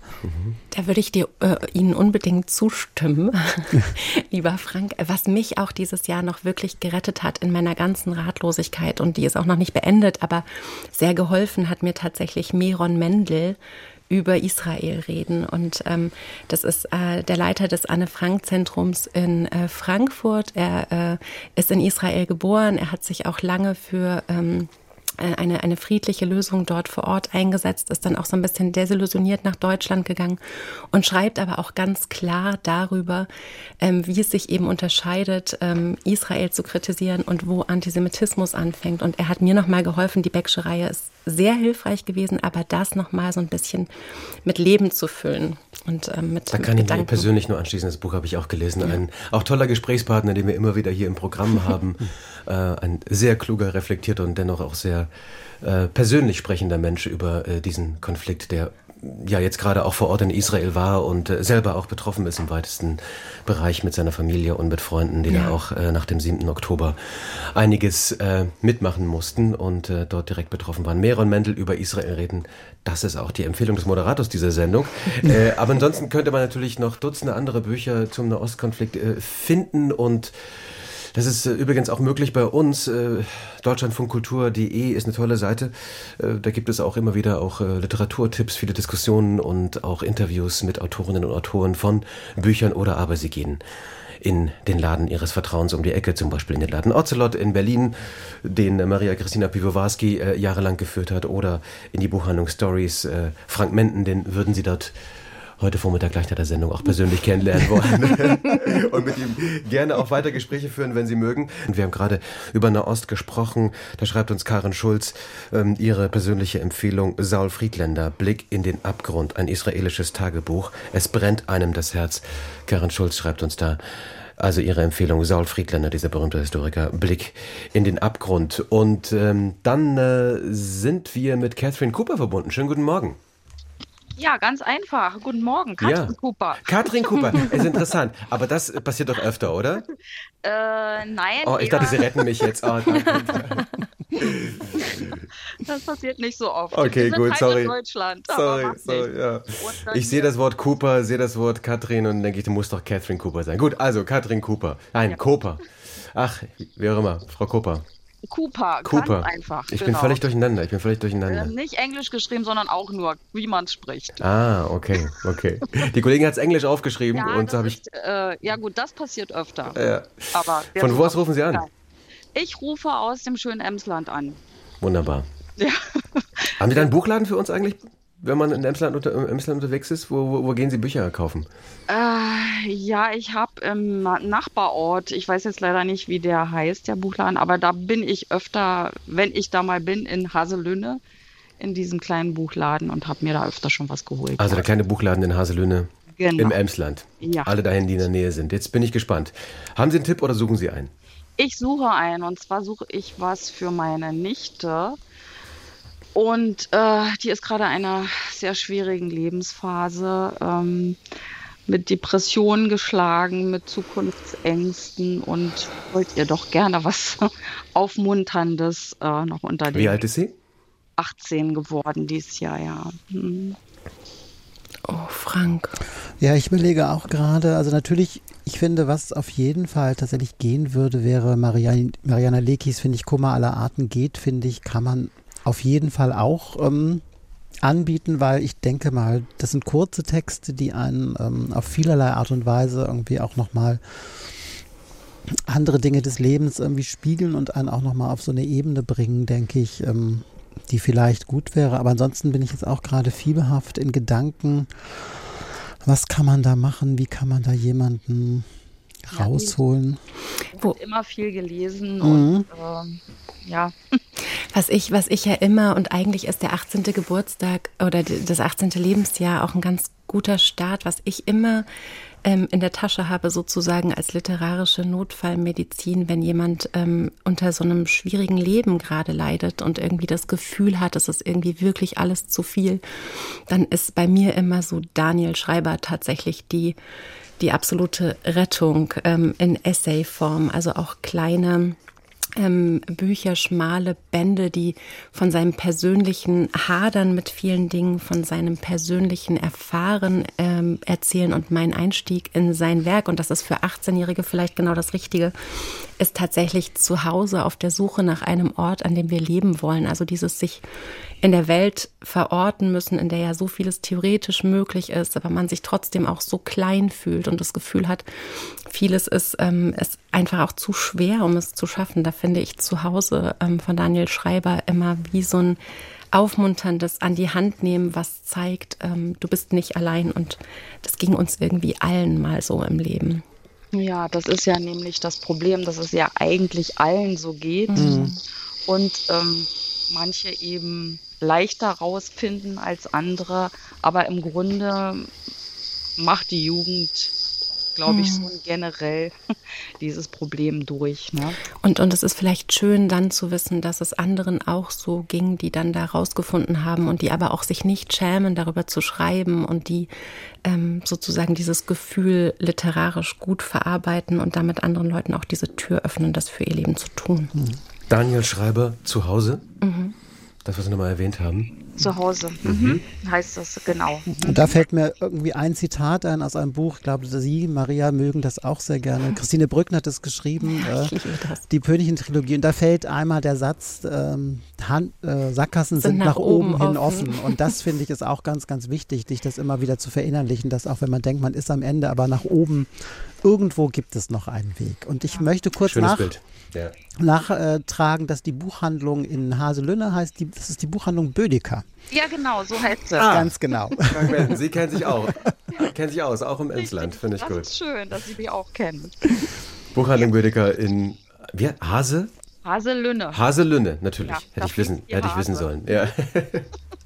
Also hat nichts mit den Tieren zu tun und äh, da fließt einfach ein Fluss, der heißt Hase. Richtig, genau. Auch schön, dass es einen Fluss gibt, der Hase heißt. Ja.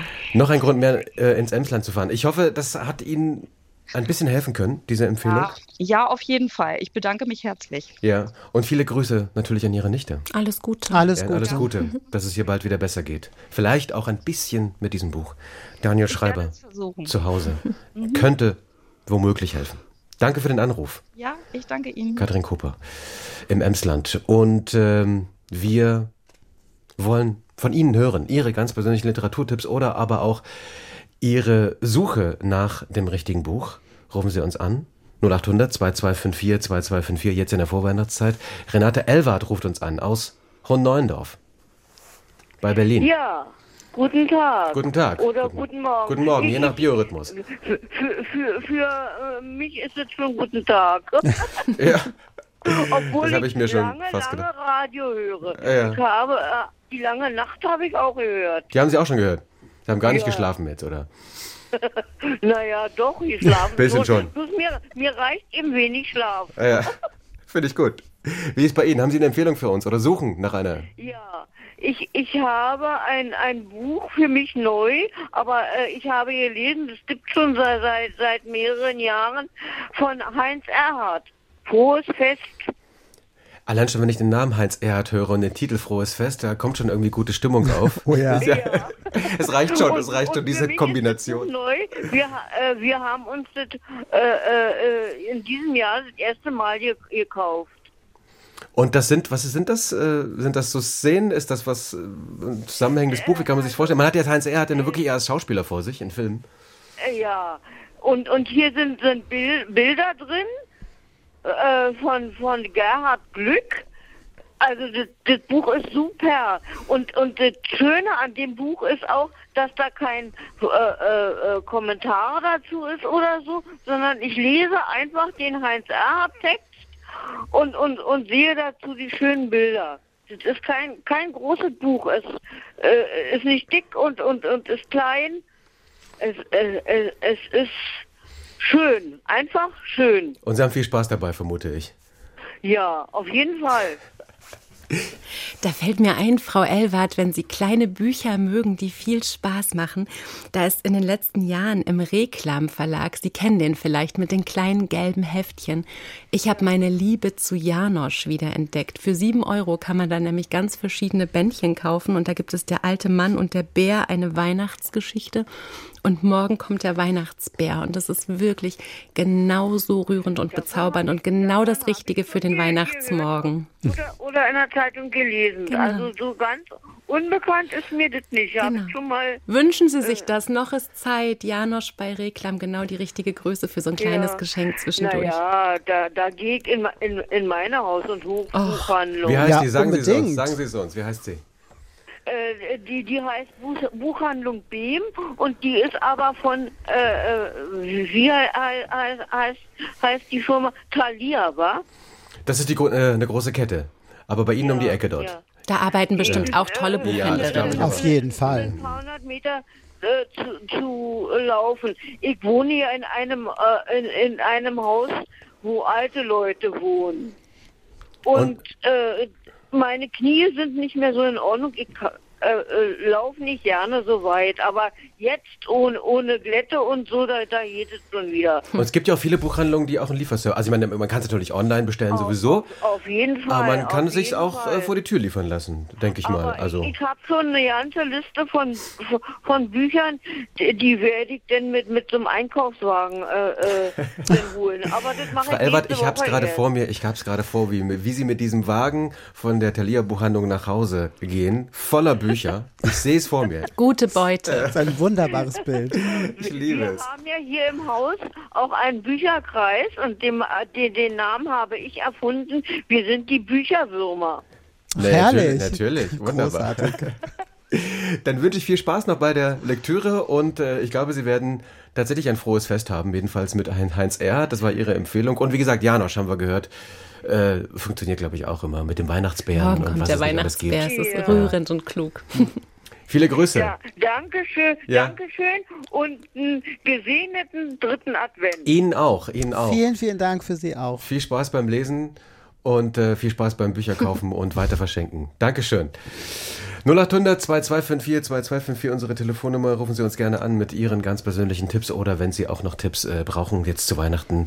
Klar, Bücher ist das, was wir, glaube ich, alle am meisten verschenken. Literaturtipps zu Weihnachten, Bücher für den Gabentisch oder Sie schreiben uns unter Gespräch äh, deutschlandfunkkultur.de. Das tun auch schon sehr viele. Lotta Wuttke schreibt uns, 17 Jahre alt ist sie. Ich hätte eine sehr gute Buchempfehlung für Jung und Alt. Der Buchtitel ist Simpel von Marie-Aude Morey. Dieses Buch hat mich schon oft zum Lachen gebracht. Es ist tiefgründig zugleich und man kann sich jedes einzelne Kapitel bildlich vorstellen. Auch das Hörbuch, gelesen von Martin Baltscheid, ist ein absoluter Genuss und absolut humorvoll. Es ist eine Empfehlung für die ganze Familie. Simpel von Marie-Aude Morey. Ich äh, sehe bei Maria Biowaski eher so, ah, habe ich noch nicht so richtig da, von da gehört. Da muss ich nochmal recherchieren, aber ich finde es immer großartig, auch selber Tipps zu bekommen. Und wenn Menschen ganz begeistert von Büchern sind und das mit uns, äh, die wir äh, hauptberuflich quasi lesen, teilen, ist das auch immer ein gutes Geschenk. Ich frage mich sowieso, wie das geht mit den Zehntausenden von Büchern, die es gibt da jedes Jahr, dass sie diesen massiven Überblick haben. Da freue ich mich fast schon, dass ich mal eins nicht kenne. Fragmenten, kennen Sie es? Ich kenne es tatsächlich, ja, aber ähm, ich habe es auch gelesen vor Jahren. Es ist auch sogar verfilmt worden äh, mit David Cross äh, in der Hauptrolle. Das war auch eine ganz gute Verfilmung, finde ich tatsächlich. Ja. Also diese Empfehlung von äh, Lotta Wuttke. 17 Jahre alt, Marie Aude Moret. Simpel. Lotte Kircher hört uns in Zürich und sie schreibt, meine Nichte ist 13. Er lebt in Berlin und liest nicht mehr, der Klassiker. Ich lebe nicht in Berlin und würde sie gerne zumindest mit Büchern in der anstrengenden ersten Selbstfindungsphase unterstützen, also mit 13. Ich glaube nicht, dass Klassiker wie die Outsider für sie funktionieren und sie kann sich sowieso Antworten über das Handy besorgen, die wir Millennials noch offline in Büchern gesucht haben. Das Buch, was äh, sie sucht, sollte zugänglich sein, kein Zeigefingerbuch. Ich muss sie nicht erziehen, nur unterstützen. Ich bin sicher nicht die Einzige mit diesem Dilemma und freue mich über Empfehlungen. Also, Lotte Kircher braucht ein Buch für ihre Nichte, die ist 13 Jahre alt und sie schreibt es hier. Selbstfindungsphase. Was sollte sie kaufen? Ich habe zuletzt ein Jugendbuch gelesen, was mich extrem ähm, begeistert hat. Das ist Martin Musers Weil, heißt das. Und das geht um fünf Jugendliche, die gerade das Abitur machen. Die fahren Wochenende in ein Haus auf Land. Sie wollen dort ungestört lernen, nehmen auf der Fahrt dorthin einen jungen Anhalter mit der jedoch ähm, schnell sehr unangenehm auffällt, ähm, rassistisch, rassistische und sexistische Sprüche macht und kurzerhand lassen sie den, als er einmal austreten muss, an einer Tankstelle zurück, merken dann, oh, die Tasche von ihm ist noch drin, werfen sie raus, fahren dann zum Wochenendhaus und vergessen das Ganze, bis am nächsten Morgen es an der Tür klingelt und der Anhalter mit zwei älteren Freunden dort steht und ähm, jetzt möchte, dass man sich mit diesem Vorgang auseinandersetzt. Mhm. Und das fand ich unglaublich spannend. Es ist, finde ich, ein Buch, das sehr heutig ist, auch mit der Lebenssituation der Jugendlichen spielt. Und ich finde, es ist sehr knapp, es ist sehr eindringlich, es ist überhaupt nicht dick, es sind ähm, keine 200 Seiten äh, und ich finde, das ist schnell montiert, es ist immer unterschiedliche Perspektiven, es ist unglaublich dicht erzählt und vor allem, was ich toll finde, weil es viele moralische Fragen behandelt, aber uns einfache Antworten verweigert. Und ich glaube, wir können uns in all diesen acht Protagonistinnen auch sehr gut wiedererkennen. Und ähm, das fand ich sehr authentisch, mitreißend und mal wirklich was, was ohne pädagogischen Zeigefinger auskommt, weil es uns eben nicht sagt, was ist richtig, was ist falsch und wir das bei der Lektüre selber herausfinden müssen. Weil von Martin Muser. Mhm. Diese Empfehlung, wie ist es bei Ihnen, Maria? Ich habe gerade überlegt, was ich mit 13, 14 gerne gelesen habe und ich wollte eigentlich immer Sachen, die auch unfassbar unterhaltsam waren und gerne auch ein bisschen spannend und ich finde ähm, gerade dieses sich auch so ein bisschen ähm, in der Welt zurechtzufinden und das Gefühl zu haben, man gehört nirgends wirklich dazu in diesem Alter. Es gibt von Angeline Boulay, also B-O-U-L-L-E-Y, gibt es ähm, zwei Bände mittlerweile. Der erste heißt Firekeeper's Daughter und das ist ein Jugendbuch, was erzählt von einer ähm, jungen also einem, einem jungen Mädchen, 18 ist sie, glaube ich, sie ist halb weiß und halb indigener Abstammung sozusagen und versucht ähm, äh, in, diesem, in diesem Kontext ähm, mit den ganz normalen Dingen aber umzugehen, die zum Erwachsenwerden dazugehören. Und gleichzeitig ist sie aber eben mit kulturellen äh, äh Vorteilen äh, beschäftigt und versucht dort ihren Weg zu finden. Sie hat eine sehr komplizierte Geschichte mit ihrer Mutter, was wahrscheinlich auch alle 13-, 14-jährigen Mädchen sehr, sehr teilen erzählen können. Es ist ein sehr plotgetriebenes Buch, was, was äh, schnell voranschreitet. Es gibt auch noch einen Mordfall, der passiert, aber mit 13, 14 finde ich, ist das äh, vielleicht auch genau das Buch, was so ein bisschen die Welt aufmacht, in Bücher öffnen, eben wirklich ähm, ganz neue Kontinente und, und ganz neue Universen. Angeline Boulay, Firekeeper's Daughter. Mhm. Das ist Ihre Empfehlung. Dann schreibt uns Evelyn aus äh, Nürnberg, ja, ihr nur ihren Vornamen. Ich bin auf der Suche nach einem Buch für meine Tochter. Sie ist zwölf Jahre alt und hat die Bücher von Harry Potter geliebt und alle schnell und mit viel Begeisterung gelesen. Seitdem hat sie weiter viele Bücher gelesen, aber keins hat sie so begeistert wie Harry Potter. Vielleicht haben Sie eine gute Empfehlung für mich. Was kann nach Harry Potter noch kommen? Das ist ein bisschen ein Klassiker, das höre ich relativ häufig. Und mhm. was ich tatsächlich versuchen würde, ist, ähm, was komplex anderes zu machen als eben eine Fantasy-Geschichte oder, oder so eine, so eine College-Geschichte.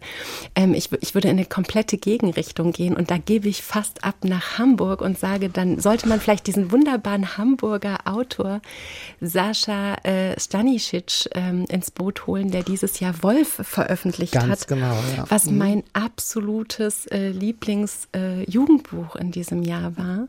Was, was, Frank, ist es zu, ist es zu zu, ist äh, Wolf für, für Jüngere noch? Nee, ich würde sagen, das passt noch ganz gut, ne? Das passt noch gut, würde ich auch sagen, ja. Also es ist wirklich ein, ich finde, das kann man eigentlich ab 10, 11 kann man das lesen und das liest man auch heute noch. Also ich habe es Ja. auch mit großem Gewinn und großem, großer Freude irgendwie gelesen. Also das ist wirklich eine tolle Geschichte. Es ist er, ne, es geht um einen Jungen, äh, der in ein Ferienlager angemeldet wird und ähm, dort äh, ist es mitten im Camp, ist da dieses dieses, dieses, äh, mitten in der Natur ist dieses Camp, mitten im Wald und der hat eigentlich gar keine Lust darauf, ne, will da nicht hin, aber ähm, okay, er macht es ist natürlich besser als in der Schule die Ferienbetreuung und ähm, das ist so ein Lehrstück des Lebens und das klingt jetzt wieder unglaublich äh, dogmatisch und wahnsinnig von oben so herab und ihr Jungen müsst das lernen. Aber das ist es überhaupt nicht, weil äh, Sascha Stanisic das so toll erzählt. Das ist wirklich packend. Da ist, äh, sind viele Themen mit dabei und ähm, es ist eine ganz tolle Sprache auch. Es ist wunderbar illustriert. Es ist ein richtiger Hingucker, sowohl vom Cover auch als auch innen drin und es ist einfach auch eine Freundschaftsgeschichte und so eine kleine äh, Erwachsenwerden-Geschichte, wie man Mhm. eben so an, an an Widrigkeiten auch wächst und sich auch behaupten kann im Leben. Und das ist, finde ich, ganz wunderbar. Und ich finde, es, äh, was Maria sagte, auch richtig. Man sollte dann manchmal auch einfach eine Gegenrichtung einschlagen, wenn man irgendwie dann bei einer Richtung so ist und unbedingt das Gleiche will. Ich denke auch immer lieber irgendwas zum Neutralisieren dazwischen und dann kann man ja wieder Mhm. zurück ins Genre springen. Aber das finde ich auch immer ganz, ganz Neutralisieren wichtig. ist auch schön. Und es ist auch schön, in dem, Neutralisieren. in dem Alter dann nochmal zu sehen, dass eben Freundschaftsgeschichten ganz unterschiedlich erzählt werden. Und Oh wenn ja. die Latte wegen Harry Mhm. Potter und Hogwarts so hoch liegt, ist es vielleicht total heilsam zu sehen, hey, da ist eine sehr realistische Geschichte, in der Mhm. passiert kein, also kein Einhorn kommt vorbeigetrabt. Und trotzdem kann das eben auch genau diese Themen genauso Ja. toll verhandeln. Also es gibt ein Leben nach Harry Potter. In diesem Fall Auf jeden Fall. Sascha Stanisic, äh, Wolf, diese Empfehlung also für alle, ja auch durchaus jüngeren Leser, ne? so habe ich es verstanden, die vielleicht in der Zeit nach Harry Potter einfach Anschluss finden wollen und vielleicht nochmal eine andere Richtung einschlagen wollen, ohne Harry Potter ganz zu vergessen. Diese Empfehlung also. So, und jetzt äh, kann ich jemandem gratulieren, denn es ist der erste Mann, der uns hier anruft und ich habe das noch nie so ganz verstanden, muss ich ganz ehrlich sagen. Ähm, gibt es dafür eigentlich eine Erklärung? Wir müssen es wirklich sagen, wir müssen es transparent machen. Hier haben bisher tatsächlich nur Frauen angerufen mit dieser Sendung. Auch die E-Mails kommen zu 90 Prozent von Frauen. Ich finde es natürlich gut, aber ich frage mich, wo sind die Männer? Ich finde Frauen ja toll. In jeder, in jeder Beziehung finde ich Frauen großartige Frauen kaufen Gesprächspartnerinnen und mehr Bücher, ausreichend. oder? Ja. Schon, ne? Warum? Ja, auf Warum? jeden, also das kann man, da muss man gar nicht zögern. Warum? Weil sie auch mehr lesen. Das ist auch, glaube ich, einfach ein Fakt. Und einfach, das ist der Grund. Sie kaufen, weil sie gerne lesen. Und weil sie gerne Bücher auch verschenken. Ich Ja. glaube, das ist, Mhm. also ich kriege auch häufiger Bücher von Frauen geschenkt als von Männern. Es ist schön, dass du überhaupt noch Bücher Ja, geschenkt kriegst. Äh, viel sie, zu Entschuldigung, selten. weil ich, ich bekomme leider gar keine geschenkt. Das ist irgendwie sehr Das müssen schade. wir bitte dringend ändern. Ja. Auch Buchhändlerinnen und Buchhändler wollen ein Buch geschenkt bekommen. Also, Mhm. falls Sie da in der Familie jemanden haben mit dem Beruf, heißt es nur lange nicht, dass er oder sie nicht auch ein Buch haben möchte. Rolf Hoffmann in Dresden, schönen guten Morgen. Schönen guten Morgen. Sie sind es, der erste Mann in der Sendung. Ich bin ganz gespannt. Also zunächst möchte ich mal den Vorrednern mich anschließen. Ich finde Frauen auch toll. ich habe das eine Buch, was ich empfehlen möchte, tatsächlich auch von einer Frau empfohlen bekommen. Und zwar mit dem Spruch von Genghis Aitmatov in der Widmung, du öffnest Bücher und sie öffnen dich. Wunderschöner Spruch. Ja. Und ähm, das ist von Irwin de Jalom, ein Psychoanalytiker aus den USA, zugleich ein begnadeter Schriftsteller. Und das Buch heißt Und Nietzsche weinte. Mhm. Und da geht es um eine fiktive Begegnung von Nietzsche und dem, ja, zumindest in Fachkreisen bekannten Psychoanalytiker Josef Breuer, einem Schüler von ähm, Sigmund Freud. Und dort wird im Prinzip ja, ein, ein Mann, äh, der, der Josef Breuer fiktiv in der Midlife-Crisis, die beiden Männer, Nietzsche und Breuer, heilen sich sozusagen gegenseitig in sehr intensiven Gesprächen. Also wer etwas verschenken möchte, wo es um männliche Innenansichten geht und Auseinandersetzungen mit Gefühlen und Perspektiven, dann kann ich das wirklich nur empfehlen. Irwin Shalom, geschrieben aber nicht mit Shalom, sondern mit J, soweit ich mit weiß. J, ja. Mit J. Also ja. Jalom würde man wahrscheinlich eher sogar aussprechen, ja, okay, oder? Ich, ich, ich, ich, vermute das, ich weiß ja nicht, ich, ich frage mich das gerade. Jalom. Jalom oder mhm. einfach vielleicht hebräisch aussprechen, so ein darf, bisschen. Ne? darf ich dazu ja. noch was ergänzen? Mhm. Äh, Irwin Jalom hat mit seiner Frau Marilyn mhm. gemeinsam Ach, wie schön, dass Sie das sagen. ein Buch geschrieben, das heißt Unzertrennlich, ähm, ja. über, über die Liebe und das Leben. Und das ist wirklich mein absolutes Lieblingsbuch sozusagen von den beiden. Es ist also die Geschichte einer ganz großartigen, langen, langen Liebesgeschichte, die... Ähm, haben das Buch zusammen begonnen zu schreiben, als Marilyn äh, ein, eine Krebsdiagnose bekommen hat. Und äh, Irvin Yalom ist in all seinen Büchern, finde ich, ähm, auch ein, ein, ein sehr ähm, ein tiefer Denker und ein großer Menschenfreund. Und, und das ist in dieser Liebes, ähm, in dieser Ode auch an die Liebe nochmal ganz besonders zu lesen, finde ich. Ja. Irvin Yalom und Nietzsche weinte, das ist Ihre Empfehlung. Und den Satz, den Sie vorhin, der ging so ein bisschen, glaube ich, technisch nicht so ganz ging ja ein bisschen unter. Du öffnest ein Buch, das Buch öffnet dich. So war es, ja. ne? Ja. Mhm. Mhm. Von Eidmatov. Ja. Mhm. Darf ich noch eine zweite Empfehlung? Gerne. Und zwar hat mich das bewegt, was vor uns zu dieser, zu dem Mädchen mit den Depressionen gesagt wurde. Ähm, und was ich schwierig finde, ist diese Haltung, die da auch vermittelt wurde, ähm, so ein bisschen so in die Richtung, ja, Kopf hoch, das wird schon wieder und ähm, positiv denken oder irgend sowas. Also ich bin selbst Psychotherapeut und kann äh, nur abraten von, von solchen, äh, sag mal, von solchen Intentionen, weil da, der Befund, den ich äh, feststelle in den Therapien, ist, dass gerade Menschen, die unter Depression leiden, eine sogenannte Aggressionshemmung haben. Das heißt, sie sind, ja, nicht mehr gewöhnt, ihre Bedürfnisse wirklich wahrzunehmen und sie dann auch mit einer entsprechenden Energie zu vertreten. Und da habe ich ein sehr schönes Buch zu empfehlen, Jeden Tag ein bisschen böser von Ute Erhardt. Und im Untertitel merkt man schon, wohin es geht. Gute Mädchen kommen in den Himmel, böse überall hin. Ein Buch über Aggressionen auch, oder? Ja, um das Wiederentdecken der positiven Kraft von Wut. Mhm. Jeden Tag ein bisschen böser ja. von Ute Erhardt. Ja. Da dürfen wir BuchhändlerInnen oder solche, die es waren, natürlich sofort eingreifen, oder, äh, Herr Menden? Und können vielleicht noch Mareike Fallwickel, die Wut, die, Die bleibt, bleibt. ähm, ins Spiel bringen, weil Mhm. äh, gerade weibliche Wut und auch ähm, feministische ähm, ähm, äh, Literatur, die Missstände benennt, dass eben von Frauen immer wieder auch großes Verständnis gefordert wird und Aushalten von Situationen. Und so wollte ich das vorhin auch ganz sicherlich nicht äh, dargestellt lassen. Aber Mareike Fallwickel hat da einen ganz wichtigen Roman geschrieben, den ich eben auch tatsächlich schon ab 18 Jahren oder, oder auch äh, 16 bis äh, weit ins hohe Alter hinein sollten, den alle Frauen und alle Männer lesen. Die Wut, die bleibt von Mareike Fallwickel. Sehr gut. Rolf Hoffmann, haben Sie noch eine Empfehlung für einen Lieblingsbuchladen in Dresden, wenn man mal im schönen Dresden ist? Wo gehen Sie hin? Ne, Den einzigen, der hier in der Umgebung noch verblieben ist, ich wohne in Hellerau. Und da gibt es eigentlich nur noch den Thalia-Laden auf der Königsbrücker Straße. Den gibt es schon lange, aber der ist irgendwann von Thalia dann übernommen worden und weit und breit gibt es eigentlich nichts mehr. Dann in der Stadt irgendwo drin oder der nächste dann in Weixdorf oder in Radeberg. Also das ist ziemlich dünn geworden. Aber Sie gehen in den Laden und lassen sich was empfehlen? Oder wissen Sie schon ganz genau immer, was Sie wollen? Also in der Regel höre ich solche Sendungen wie diese und Sehr gut. Die, Antwort, und die. Antwort wollte ich hören, genau. Ist alles. Oder ich schnapp irgendwo anders was auf und dann lasse ich mich da nochmal beraten, was die da für Erfahrungen haben oder so. Also ich bin dort regelmäßig.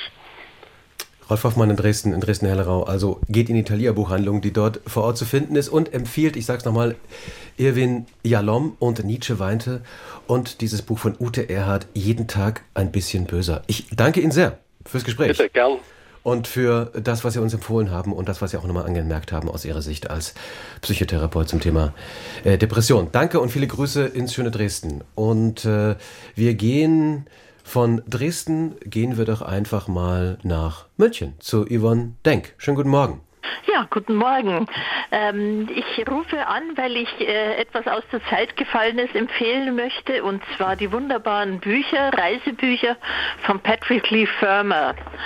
Ähm, das ist ein Mann, der eigentlich in Deutschland anscheinend weitgehend in Vergessenheit geraten ist. Jedenfalls höre ich nie im Radio was drüber und auch im Fernsehen nicht. Aber in Großbritannien ist er immer noch eine sehr gefragte Person. Äh, der hat in den 1900, Anfang 1940er Jahren, glaube ich, zu Fuß eine Reise begonnen durch Europa, die ihn äh, doch weit, weitestgehend durch, über Deutschland nach Osteuropa geführt hat. Und das ist unglaublich interessant zu lesen. Es sind eigentlich drei Bücher, nicht nur eines, wobei das dritte posthum erschienen ist und er das nicht mehr fertigstellen konnte, sondern eine Bekannte von ihm. Ich muss jetzt nochmals nachschauen, wie die Bücher heißen genau. Das ist die Zeit der Gaben. Ich weiß jetzt nicht die Reihenfolge und dann die von Wäldern und Flüssen, zwischen Wäldern, zwischen Wäldern und Wasser. Und den dritten Band, der ist mir jetzt leider empfallen. Äh, jedenfalls ist es generell interessant, sich in sein Werk zu vertiefen. Das war auch eine unglaublich interessante Persönlichkeit anscheinend. Der war dann im Zweiten Weltkrieg auf Kreta in einer Geheimmission unterwegs und hat da wohl auch äh, Deutsche, einen deutschen Kriegsverbrecher oder so, da bin ich mir nicht mehr ganz sicher, ähm, hat den gefasst und hat darüber dann auch ein Buch geschrieben. Generell würde ich ganz, ganz gerne ein, empfehlen die Bücher von Dörlemann. Wir halten es nochmal ganz kurz fest. Patrick Lee Firmer, Die ja. Zeit der Gaben. Und dann ähm, zwischen Wäldern und ich bin natürlich schon, während Sie hier sprechen, habe ich einfach mal geschaut, was hier noch an Büchern von Ihnen da ist. Zwischen Wäldern und Wasser, ja? zu Fuß nach Konstantinopel, das ist der dritte Band. Das ist der dritte Band, von dem Sie gerade gesprochen haben. Dörlemann hat eine, eine ganz große Meer, Werkausgabe ja, gemacht. Ja. Da sind ganz viele Titel erschienen, in so ganz schönen Büchern tatsächlich. Ja, also, ja Dörlemann macht überhaupt, dafür wollte ich in einen Stab brechen. Sie reden Die von dem Verlag? Schöne mhm. Bücher für den Dörlemann Verlag, ja äh, weil die sind äh, also nicht nicht besonders aufwendig, aber nach guter sozusagen, wie man sich wie man sich ein Buch vorstellt, denke ich mir, mit Lesebändchen und einem ordentlichen äh, Rücken, sehr häufig auch in Leinen gebunden und Sachen, die man eben jetzt bei anderen Verlagen vielleicht nicht, nicht unbedingt findet. Also, also gute Geschenke einfach auch, ne? Einfach auch was ja. Haptisches, was Schönes. Ja, genau. Ja, und dann hat sie noch andere Empfehlungen. Vielleicht äh, nehmen wir noch eine mit raus. Ja, okay. Ich habe noch von der Hochliteratur oder von dem Bildungsbürgertum kommen wir jetzt mal in die Niederungen der Krimis. Und zwar ganz wunderbar finde ich sämtliche Bücher von einem Castle Freeman. Das ist ein amerikanischer Schriftsteller. Die Bücher sind sehr lakonisch, sie sind nicht immer politisch korrekt, vielleicht nicht unbedingt jetzt unserem Zeitverständnis entsprechend, aber es ist ein wahres Vergnügen, sie zu lesen. Und der Stil ist kurz und griffig, würde ich sagen. Er beschreibt einfach seine Umgebung in Vermont, wo er wohl selber lebt. Ähm, und die Art, wie dort naja, Probleme angegangen werden, ist vielleicht nicht zur Nachahmung empfohlen, aber jedenfalls sehr, sehr unterhaltsam. Die Kollegin hat mir auch einen Titel hier äh, zugesteckt. Der Klügere lädt nach. Also wenn, wenn ich den höre, dann habe ich ungefähr eine Vorstellung, glaube ich, von ja. dem, wie diese Krimis da abgehen. Also äh, der Klügere lädt nach. Also klar, äh, manchmal es scheint da offenbar auch Gewalt zu helfen in bestimmten Situationen. Ja, es ist, es ist jedenfalls, ich bin durch Zufall auf den gestoßen. Das wäre eigentlich überhaupt nicht so meine Richtung gewesen, weil äh, dieses von dem ersten Buch, das Cover, das hat mich so irgendwie an Western erinnert und dachte mir, spricht mir eigentlich nicht an. Aber äh, wie auch immer, also es ist, man kann sich in diese Welt vertiefen. Castle Freeman. Der ja. Klügere lädt nach. Ich, allein, allein der Titel. Es ist ja allein schon äh, auf jeden Fall lohnenswert. Gut, die große Welt der, äh, der Krimi. Ja. Äh, für eine Buchhandlung. Ich möchte mich für eine Buchhandlung einsetzen in Landsberg am Lech. Die verkauft Bücher und auch äh, ja, Schallplatten, CDs, äh, Tonträger. Und zwar ist es die Diski Buchhandlung in Landsberg am Lech. Und da gibt es von dem Inhaber, der Name ist mir jetzt empfallen, ein Herr Epple, glaube ich, ähm, einen wunderbaren, wunderbaren Newsletter. Also auch wenn man nicht hier in der Gegend wohnt, ist es auf jeden Fall ähm, ein Tipp, diese Sachen zu lesen. Wie heißt die Buchhandlung nochmal? Diski. Diski, äh, mit B. D-I-S-A-Y. Also auf in die Buchhandlung Diski in Landsberg am Lech. Diese ganz persönliche Empfehlung von jemandem, der in München, in München wohnt und dann trotzdem nach Landsberg fährt, um sich da Bücher zu kaufen. Ah, Landsberg ist eine zauberhafte Stadt und immer ja, eine Reise. Natürlich, selbstverständlich. Yvonne Denk, äh, vielen Dank für diese Tipps. Und Gerne, äh, viel Spaß äh, beim Lesen und Verschenken. Und äh, wird da etwas von dem auch dabei sein für die Lieben zu Weihnachten, oder? Nein, leider nicht. Ähm, also meine Mutter bekommt andere Sachen, die liest auch sehr, sehr viel. Allerdings ist das jetzt momentan nichts Literarisches, äh, sondern da geht es um einen Mode, Modemacher, äh, Christian Lacroix. Ähm, meine, ich habe für meine Enkelkinder natürlich, äh, ich habe für eine kleine Enkeltochter, für die habe ich ein Ritter Rost Buch rausgesucht, Ritter Rost und das Haustier. Äh, ich muss sagen, leider Gottes geht es mir wie so vielen. Es wird nicht mehr allzu viel gelesen bei den ganz jungen Leuten und ähm, ich weiß aber, dass mein Sohn sehr, sehr viel vorliest und da denke ich mir, da ist das auch ganz gut geeignet vielleicht. Vielen Dank und wünsche glückliche Gesichter dort ja, zu Weihnachten. Schön. Ja, mit den vielen Büchern. Viele Grüße nach München, Yvonne Denk. Also, wenn man natürlich die, die große Krimi-Welt, ich meine, das ist ja einer der größten Umsatzbringer überhaupt, Maria Christina Piwowarski, Frank Menden. Mhm. Ähm, wenn man da versucht, so ein bisschen etwas rauszupicken, was vielleicht so ja aus dem üblichen Genre herausfällt und was ganz Besonderes, Frank Menden, was, was würden Sie empfehlen? Prophet von äh, Sim Blanchet und Helen MacDonald, weil das, finde ich, ist so ein wahnsinnig Hybrid von einem Roman, der wirklich verschiedene Genres vereint. Es ist Krimi, es ist ein bisschen Science Fiction, es ist ein bisschen Horror, es ist aber auch eine Liebesgeschichte. Es geht auch um Action. Irgendwie. Ist, Im Mittelpunkt stehen zwei sehr unterschiedliche Ermittler. Das ist einmal Adam Rubinstein und dann ist es noch der indische Agent Sunil Rao. Sunil kann erkennen, wenn jemand lügt, eine ganz wichtige äh, Fähigkeit. Und es geht um eine geheimnisvolle Droge. Prophet heißt oder Prophet, ähm, die entwickelt wurde um damit natürlich unlautere Machenschaften zu haben. Und diese Droge kann ähm, Nostalgie hervorrufen. Und zwar in dem Sinne, dass sie nostalgische Dinge, der, ähm, die wir alle lieben, sagen wir mal, ich hatte als Kind, jetzt mag ich einen Ball, den ich ganz toll fand, den kann ich durch diese Droge materialisieren. Das hört sich jetzt erstmal ganz toll an, dass man einfach so verloren geglaubte Gegenstände wieder ins Leben zurückholen kann, aber man merkt dann sehr, sehr schnell, dass diese Dinge auch ein Eigenleben entwickeln und das alles nicht so vonstatten geht, äh, wie man denkt. Und das hat so ein bisschen so ein Akte X-Touch und es ist so ein völlig ungewöhnliches Buch. Also ich habe selten so etwas gelesen. Spannend ohne Ende und es ist wirklich sehr, sehr dick auch. Es hat ähm, über 500 Seiten, äh, ist von Thomas Gunkel übersetzt worden und ich habe es auf dem E-Book. Ich habe es als E-Book gelesen und das finde ich ist immer eine Tatsache, wenn man so ein dickes Buch als E-Book liest und trotzdem dran bleibt und nicht einfach immer weiterwischt, dann hat es was. Und das hat mich wirklich komplett umgehauen, dieses Buch. So was anderes, Neues. Ähm, unbedingt vormerken. Prophet oder Prophet, wie auch immer man es aussprechen ja. will. Helen McDonald und Sin Blaché. Sin Blaché.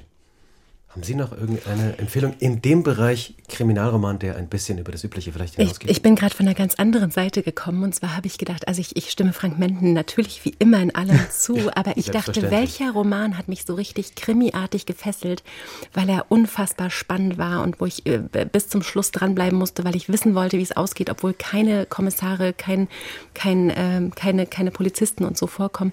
Und das ist tatsächlich... Ähm, Lauren Groff, Die weite Wildnis gewesen. Das äh, handelt von einem jungen Mädchen, die ähm, im frühen 17. Jahrhundert aus einer Siedlung in Nordamerika flieht, weil was ganz Schlimmes passiert ist. Sie ist also völlig verstört und weiß, es geht um ihr Leben und sie muss aus dieser Siedlung in die weite Wildnis des sozusagen noch völlig rohen Nordamerika. Ähm, und es ist Winter und es ist bitterkalt und sie hat nichts bei sich, außer irgendwie ein geklautes Messer und Schuhen, die ihr fast von den Füßen fallen. Die Natur ist ihr größter Feind und gleichzeitig auch immer ihr eigen, also ihr einziger Ort der Zuflucht und der, der des Schutzes. Sie ist völlig am Verhungern und ähm, man, man folgt ihr ganz atemlos auf ihrem, auf ihrem wilden Ritt und fragt sich natürlich, wovor ist sie weggelaufen und was wird da in dieser Wildnis überhaupt auf sie warten? Und das war spannender als jeder Krimi, ganz großartig von Stefanie Jakobs übersetzt. Lauren Groff, Die weite Wildnis. Lauren Groff, Die weite Wildnis. Also das ist auch nochmal eine ganz besondere Empfehlung und wir könnten hier vermutlich noch stundenlang Weiterempfehlungen geben, weil es einfach eine so große, um mal beim Titel zu bleiben, weite Welt ist, was Bücher angeht, äh, was man kaufen kann, was man verschenken kann, was man vielleicht auch sich selber schenken kann. Wir haben es versucht, in den letzten zwei Stunden mal so ein bisschen einen Einblick zu geben mit äh, Maria Christina Piwowarski, einstige Leiterin der Berliner Buchhandlung, Orzelot, Literaturvermittlerin, Podcasterin ist sie auch noch. Ich danke Ihnen sehr, dass Sie bei uns waren. So gern. Und für die unendlich vielen sehr wertvollen Tipps. Und Frank Menten von der Buchhandlung Stories in Hamburg, der dort in einem Studio sitzt. Äh, tausend Dank. Und jetzt geht's aber Jetzt geht's zurück in den Laden, Laden. oder? Also ich Ja. bin noch sieben Stunden vor Ort und ich kann noch weitermachen mit Buchtipps. Ich Kommen Sie gerne vorbei ich und mir äh, ich bin da und wir haben. Ich freue mich gerade, ich habe gerade die Nachricht aus dem Laden gekriegt, dass zwei meiner allerliebsten Bücher wieder lieferbar sind und im Wunderbar. Laden stehen. Und das verrate ich jetzt nicht, dann müssen Sie nämlich Genau. vorbeikommen. Du Beste. auf in den Laden Stories äh, in Hamburg. Vielen Dank, Frank Menten, auch an Sie. Vielen Dank für die Einladung. Viel Spaß äh, in dieser Vorweihnachtszeit, auch wenn sie manchmal ein bisschen anstrengend ist, aber glaube ich immer wieder auch schöne Gespräche mit Kundinnen und Kunden ergibt. Und wie gesagt, schauen Sie einfach unter deutschlandfunkkultur.de, dort finden Sie unsere Sendung und natürlich alle Tipps.